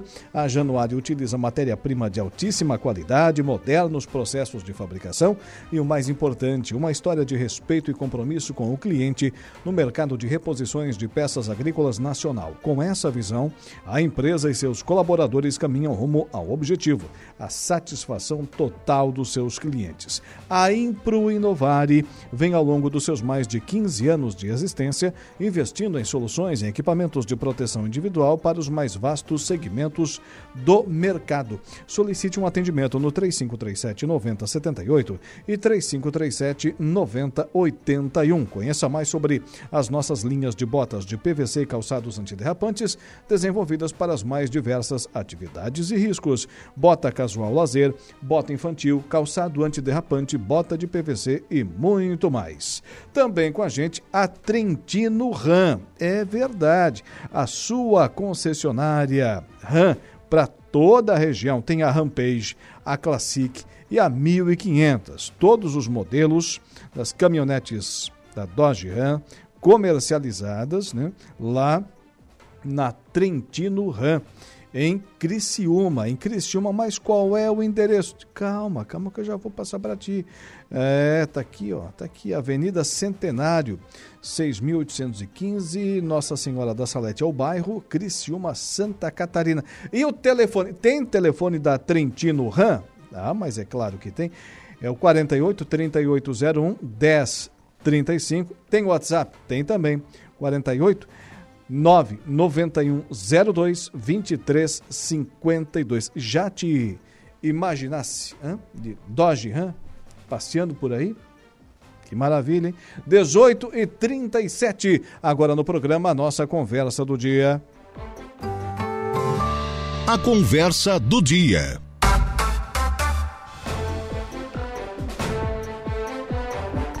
Ô Lucas Casagrande, já te imaginasse com uma Dodge Ram daquelas? Gigantesca aí na sua garagem, hein? Boa noite. Boa noite. Boa noite, Alaor. Boa noite a todos os ouvintes da, da Rádio Araranguá. É, na minha garagem não dá. Mas cabe uma reforma, né? Cabe, cabe uma reforma. É, tem que fazer uma reforma. Hum, Mas vão. O- Eu só tenho um problema com essas caminhonetes. É. Qual o o problema? banco, né? Ah. O banco não financia pra mim tudo isso. ah, pensei que não era macio o suficiente. não, não. Nossa, mas deve ser macio. Não. Deve ser uma maravilha, né? Deve ser um Deve espetáculo. ser uma maciez, uma loucura, né? É, ó, não tinha, não tinha visto essas caminhonetes por aqui ainda. E Não, bastante, nos últimos meses, o pessoal, principalmente, né, aí do agronegócio, os empresários têm comprado bastante, né? Tem surgido bastante exemplares da, da Dodge. Ram aqui na região. Particularmente, tá, Laura? Aí é uma questão, vai muito de, de gosto, né? Uhum. Gosto pessoal. Particularmente, eu gosto muito de caminhonete. também eu, gosto. Lucas, gosto muito de caminhonete. Caçamba e tal. Uhum. né? Não sei se compraria porque o meu uso não, não meio que não justifica isso, né? Sim. Mas é, particularmente eu acho muito bonito. É E- bonito. E, quanto maior, mais, na minha opinião, repito, Uhum. quanto maior, mais bonita. Então, para mim, há uma evolução nas caminhonetes, que elas cresceram ultimamente, né? Sim. Para quem estava acostumada lá, lá, lá algum tempo atrás com as F1000, D20, depois S10, Ranger, e hoje nós chegamos É. aí, né, na, na, na RAM. Na, na RAM. né? Então, sim, são belíssimas máquinas. Eu, eu, eu- se eles me convidar para um test drive, eu topo, viu? E chama a atenção por onde passa, né? Você passou aqui, o cara já É. olha, ó, passou uma Dodge Ram. Só, só não sei se eles seriam malucos a ponto de confiar a mim uma caminhonete dessa. Né? É um, su- és um sujeito Luca- Porque, É. não, não sei, eu ia, eu ia arredondando ela aos pouquinhos, né? Ah, que nada. Ô, ô, Lucas, e o que mais chamou a atenção aí nessa quarta-feira? Além disso. Além da. Além da, da Dodge Ram. É. Tivemos a visita do algumas- secretário, ah, en- eh, entrevistei ele. ah, Estava já, lá, já, na, vamos- já vamos falar sobre isso que eu quero ouvir. lá, eu lá na, ouvir na rodovia entrevista de Irma até Jacinto Machado, mas o que, que tem mais aí? Meu computador acabou atualizando, eu queria ter ouvido essa entrevista, acabei não, não conseguindo ouvir. Quero Hum. ouvi-lo sobre, sobre essa entrevista para tirar algumas dúvidas também daqui a pouco. Quer começar por aí ou tem outro assunto? Não, eu quero começar pela entrevista do vereador Douglas Michels. Pois ele é. veio ao programa hoje e não veio para falar sobre política, ele veio para falar sobre a sua atuação parlamentar. Hoje a Câmara de Vereadores realiza mais uma sessão e dentro desta sessão nós teremos aí a, a aprovação. Não vai ser aprovado, né? Eu já falo aprovação porque ninguém vai votar contra uma moção de reconhecimento, né? ao núcleo dos jovens empreendedores da Siva. E aí conversa vai, conversa vem, núcleo faz isso, núcleo faz aquilo e tal, vai daqui, vai de lá, Douglas, como é que isso apareceu e tal, conversa vai, conversa vem, e ele me, me larga assim, olha, o que mais nós teremos nesse mês? A gente sempre busca, né, alguma coisa durante entrevistas de novidade ou algo do tipo. E o Douglas diz o seguinte, olha, eu quero dizer uma coisa aqui, viu, Lucas? Saiu aí na semana passada uma notícia e uma notícia de que nós, de que eu estaria também poderia ser um dos vereadores que iria mudar de partido. Isso está acontecendo com alguns vereadores, alguns vão mudar na janela, né? A gente terá uma movimentação bastante grande na janela. E, e o Douglas o seguinte: olha, saiu essa notícia. E eu quero dizer que eu fui convidado, sim, para ir para partidos da, da base. Recebi convite. Mas a minha decisão é por permanecer no PP. Sou candidato. Aí, não, brincou depois, né? Sou pré-candidato. Hum. A, né, no momento porque por, por, uma questão legal, né, tem que esperar a convenção homologá-lo na a condição de candidato, mas sou pré-candidato a vereador pelo PP, pelo Partido Progressista, que é o meu partido, sou fiel, sou firme e tal, e bateu o pé, só, sou, tô no PP, vou ficar no PP, vou disputar a eleição no, no PP. Por que, que eu começo por esse assunto hoje, Alaor? Porque a gente está vendo aí muita movimentação no cenário político, né? Certo. É, os, aqui em Araranguá a gente vai ter aí quatro, cinco, seis mudanças de vereadores, é uma movimentação bastante intensa do, dos vereadores em Araranguá, cada um buscando né, a, a agremiação a qual se tem maior afinidade, a qual entende que terá uma eleição mais, mais facilitada ou mais viável, né? Cada um faz a conta que acha que deve fazer visando já a eleição do ano que vem. E, e o vereador Douglas é, sacramenta isso. Olha, eu não vou fazer esse movimento, eu vou ficar no PP.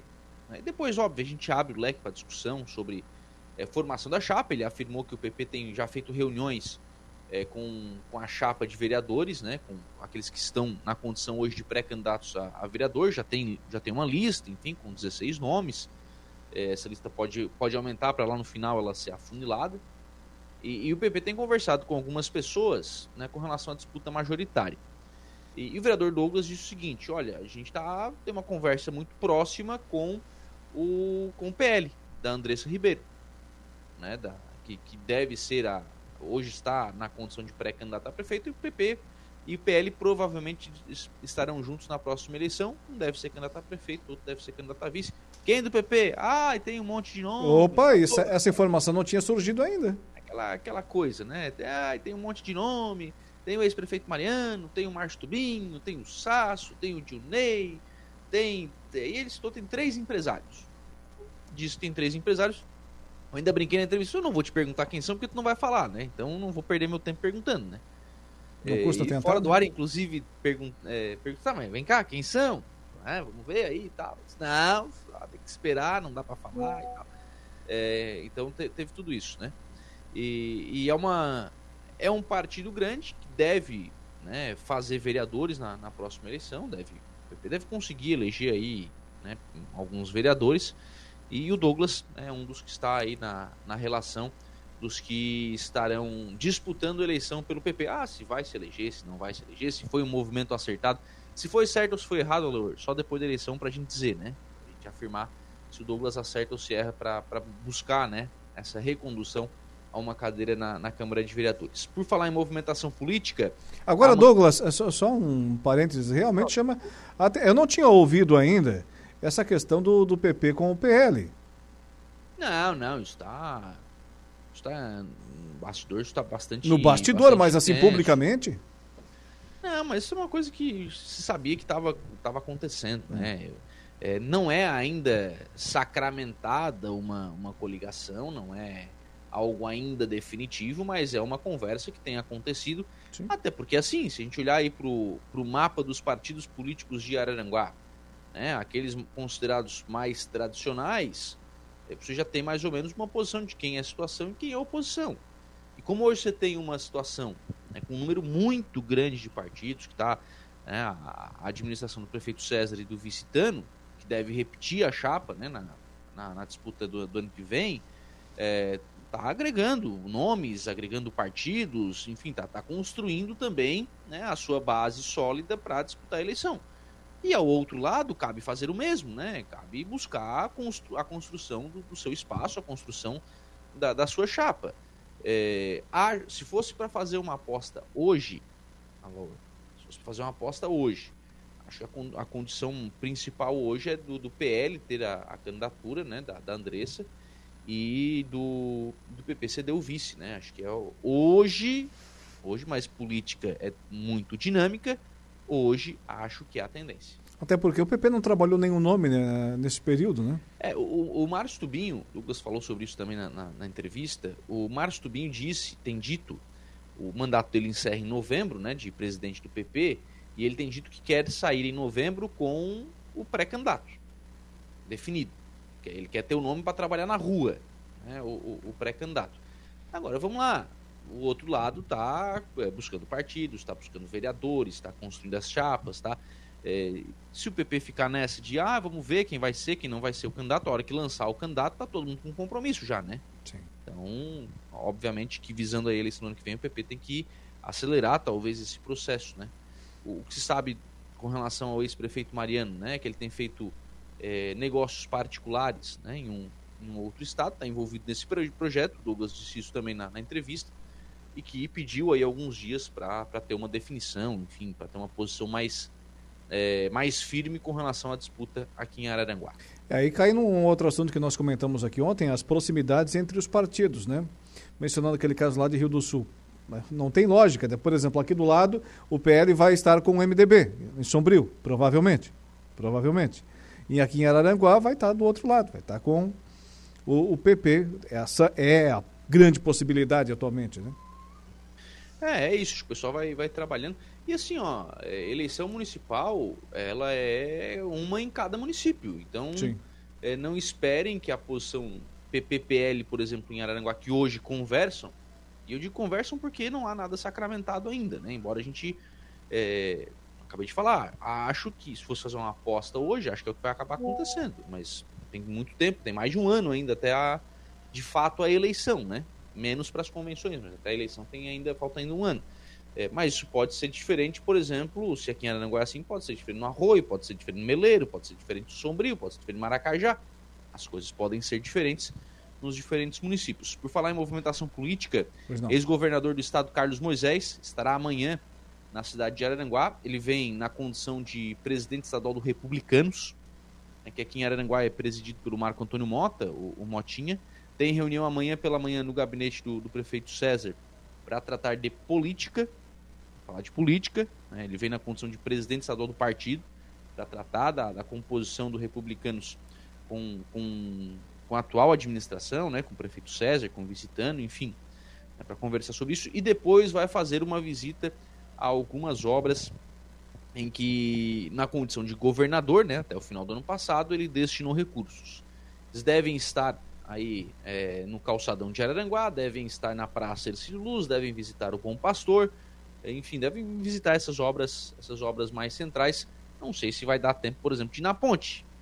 Né? Acho que essa é uma. Deveria é uma começar obra... por lá, né? É, essa é uma obra que precisa ser desencravada ainda, né? E aí eu entro na questão da entrevista do secretário Jerry Comper. Eu vi uma matéria no portal, ele falando sobre essa 68 entre Ermo e Jacinto Machado. É, mas eu tenho perguntas aqui. E Jacinto Machado, a Praia Grande? E a quarta ponte? Perguntei para ele. E, e, e, né? São, são algumas questões que eu quero ouvir sobre isso. Perguntei sobre a questão Jacinto Machado. É, Praia Grande, segundo ele, o governo do estado está parando as arestas e a obra recomeça ainda esse ano. Ainda esse ano. Já combinaram com a CETEP? É, é, é a principal interessada junto do governo do estado, né? Não, ela é a principal interessada, mas ela tem questões a serem resolvidas, né? Sim, e para ele dizer que vai começar é porque a CETEP está no meio da jogada. Né? Não vai querer é, fazer uma outra licitação última... de setembro até dezembro, né, por exemplo. Não, a última manifestação pública que, que eu ouvi, pelo menos, foi do deputado Zé Milton, e o deputado Zé Milton disse o seguinte: o, a Secretaria de Infraestrutura está encaminhando uma licitação para compra de pedras para a obra, hum. porque a ideia é trocar o material de, de brita né, da, da base por pedras maiores, por uma questão técnica, e que isso faria com que o reequilíbrio financeiro caísse de forma significativa. E a, a, a informação do deputado Zé Milton, à época, isso deve ter aí os seus 30 dias, era do seguinte: o, se a CETEP não, não topasse a nova proposta do Estado, rescinde o contrato e faz licitação de novo. Se ele está dizendo que inicia a obra esse ano. Obviamente que essa possibilidade não existe. Ah, bom entre obviamente e, e, certeza, eu fico, eu aguardo a certeza. É, não vai ter tempo hábil para esse processo acontecer até o mês de dezembro no mínimo, né? Mas também consultei a assessoria do deputado Zé Milton sobre esse assunto e não obtive resposta ainda. E sobre a federalização da SC 285, na verdade é SCT 285, é, de Timbé do Sul a Turvo, Turvo a Ermo, Ermo Araranguá. Conversei com o secretário também sobre esse assunto. O que ele respondeu? Olha, semana que vem, e depois o prefeito Paulinho, numa entrevista que nos concedeu aqui ao vivo, logo depois da entrevista gravada, comentando a visita do, do secretário Gercom pelo prefeito Paulinho Diermo, confirmou, realmente, é semana que vem, vai acontecer uma reunião em Brasília, em Brasília, é, para tratar, dentre outros assuntos de interesse de ambos, do governo do estado e do governo federal, também sobre a federalização da SC 285. Porque eu muito me recordo naquela reunião, naquela vistoria que teve as obras lá na Serra da Rocinha, provocada pela deputada Giovana de Sá, questão de 30 dias atrás, foi colocado pelo engenheiro do DENIT essa questão da federalização urgente, urgente, uh, nesse trecho, e que Existem hoje no governo eh, federal eh, duas rodovias que têm a intenção de federalizar. Uma lá na, no trecho mais ao sul da BR-163, lá no oeste de Santa Catarina, e este da 285, aqui no nosso extremo sul catarinense. Depois, o representante do governo catarinense, eu não me recordo agora na oportunidade quem era, lá naquela, naquela reunião provocada pela Giovana de Sá, disse da nossa parte, se o governo federal quiser, nós vamos nos comprometer também e, e favorecer esse, esse processo. Então, tudo está convergindo para que de fato aconteça. Agora, o governo do estado vai ter bala na agulha para utilizar agora? Porque Não. vai ter que fazer é, vai ter que fazer acostamento em toda a rodovia. Sem isso, o representante do DENIT disse que não, o governo não assume não, não, a rodovia. Tem que fazer o acostamento. Outra coisa, tem que fazer o contorno de ermo e tem que fazer o contorno de turvo. Foi o que disse o representante do dente, porque eu estava lá. Que foi, o que foi dito, aquela oportunidade, é que o governo teria, teria que fazer o projeto disso. Isso. Não fazer a obra. Não, não, é fazer a obra. Não, fazer o projeto, não a obra. Teria que entregar um relatório do que tem na rodovia, qual é o tamanho, extensão, hum. É, qual é a base, e o governo do estado teria e consultaria os municípios, inclusive, para isso, né, para fazer o projeto. Aí a obra né, seria com o governo federal. Pelo menos foi isso que foi dito na, naquela oportunidade. Tá. Eu entendi outra coisa. Mas o prefeito Paulinho disse que essa reunião vai acontecer semana que vem e, e que as chances de, de, o processo realmente se encaminhar são consideráveis. Sobre a, a ponte do, do rio Araranguá, te confesso que nós estávamos lá debaixo de chuva, na, na beira da rodovia, e não deu tempo de perguntar para o secretário. É, não, a vinda do secretário sempre é importante, né? Até porque a gente tem infraestrutura, é obviamente uma das principais pautas, né? uma das principais necessidades da, da região. Então sempre é importante receber o secretário de infraestrutura é, agora, claro, né? Tão importante quanto recebê-lo é ver as suas ações, né? Ver, ver, a, ver sair do papel essas medidas. Acho que essa revitalização da 108 entre Jacinto e Ermo, ela é importante. Acho que a gente tem aí outras tantas né, revitalizações que também são necessárias. E aí eu incluo, inclusive, a 447 entre Araranguá e Balneário Rio do Silva, né? Ela segue uma estrada que precisa que o governo do estado olhe para essa estrada, busque o projeto que está lá, o projeto já tem, o projeto já existe, é só atualizar o orçamento, busca, atualiza, vê, inclui, tem o programa Estrada Terra Boa agora, né? Então Sim. inclui essa estrada nesse, estrada nesse boa. programa, é Estrada Boa, desculpa, e para revitalizar, porque realmente tem uma necessidade bastante grande aqui na, na 447 entre Araranguá e Balneário Rio de Silva. Muito bem, 18h55. Ô, ô Igor Klaus, já acalmou a, a Nicole lá, né? Tem aí aquele recado do Saulo? Pode colocar. Olá, boa noite a você, boa noite a todos que nos acompanham, né? Eu quero dar para você esse recado espetacular que é o Plano de Assistência Familiar Santa Terezinha, porque este eu recomendo. Porque você paga uma mensalidadezinha pequena e com o desconto que você vai ganhar no comércio local, essa é uma das vantagens para você e para sua família, não é só para uma pessoa, é para sua família também. Você já praticamente paga a sua mensalidade, né? E tem muitas outras vantagens que o pessoal do Carlos pode explicar para você. Liga lá, 35220814, fala com a equipe do Carlos e você vai fazer um grande negócio. Eles vão explicar tudo o que o plano tem, todas as vantagens e você vai ver que realmente é um grande negócio que você vai fazer na sua vida, viu? Eu recomendo. E claro, tem também o plano de assistência funerária, que você pode escolher pelo funeral convencional ou ainda pelo, pelo crematório. Mas aí é uma coisa que a gente nem quer falar, é um direito que você também adquire juntamente com o plano. Liga 35220814 fala com o pessoal do Carlos, você vai fazer um grande negócio. Plano de Assistência Familiar Santa Terezinha. Esse eu recomendo. Um abraço. Tá aí, obrigado, seu Saulo Machado, gozando de merecido período é, de férias. Ô Lucas Casagrande, o que será destaque amanhã no seu programa? Então, Lor, no programa de amanhã, deixa eu me valer da minha, da minha cola aqui, que a memória às vezes já não ajuda mais tanto. No programa de amanhã a gente trata da questão da inauguração dos 10 leitos de UTI, né? pediátricos lá no Hospital Dom Joaquim. Na sexta-feira, o governador do estado estará em Sombrio. Na sequência, ele vai a Criciúma. Ou mais gosta vem... de Sombrio, governador, hein? E depois. Ah, pois é. E parece que almoça lá, viu? Mas também não tem essa confirmação ainda. E depois vai a Criciúma e volta para Forquilinha, Maracajá, enfim, para a inauguração da usina. E a, a, esses 10 leitos de UTI pediátricos, eles estarão sendo implementados também por é, com auxílio né, de emenda parlamentar do deputado Daniel Freitas. Então converso com o deputado Daniel Freitas, assim como também converso com a Andressa Ribeiro, que é gerente de saúde, né, para a gente falar sobre essa estruturação da saúde aqui na, na região. Ainda amanhã eu converso com o prefeito Aníbal Brambila sobre a inauguração da usina e, claro, né, teremos as informações aí, o boletim da Câmara de Vereadores de Araranguá, que acontece daqui a pouquinho, às 19 horas, sessão na Câmara de Vereadores. Tá certo. O Tá aqui. Ah, muito bem. Olha só. Ah, não. O, o ouvinte participando aqui, perguntando uma coisa ou outra aqui. Não, não. Deixa isso aqui para para depois. Falando em ouvinte, curtindo a nossa, nossa live lá, o Diego Ulisses, o Mazinho Silva, também ainda Nadir Machado, o Miro Borba e o Valdeci Batista de Carvalho. Teu Colorado hoje ganha ou perde pro São Paulo? Ah, não sei, joga muito desfalcado, né? Tenho minhas dúvidas. É? São sete desfalques, né? A gente teve uma situação aí interessante na, nos jogos da seleção, né? Hum. Equador pegou o Uruguai, né? Sim. Equador e Uruguai se enfrentaram e teve pênalti pro Equador. Cobrador de pênaltis do Equador, atacante Ener Valência, do Internacional. Goleiro da seleção uruguaia, Sérgio Rocher, também do Internacional. Resultado. Dois são, é, resultado deu, bateu para fora o Valência.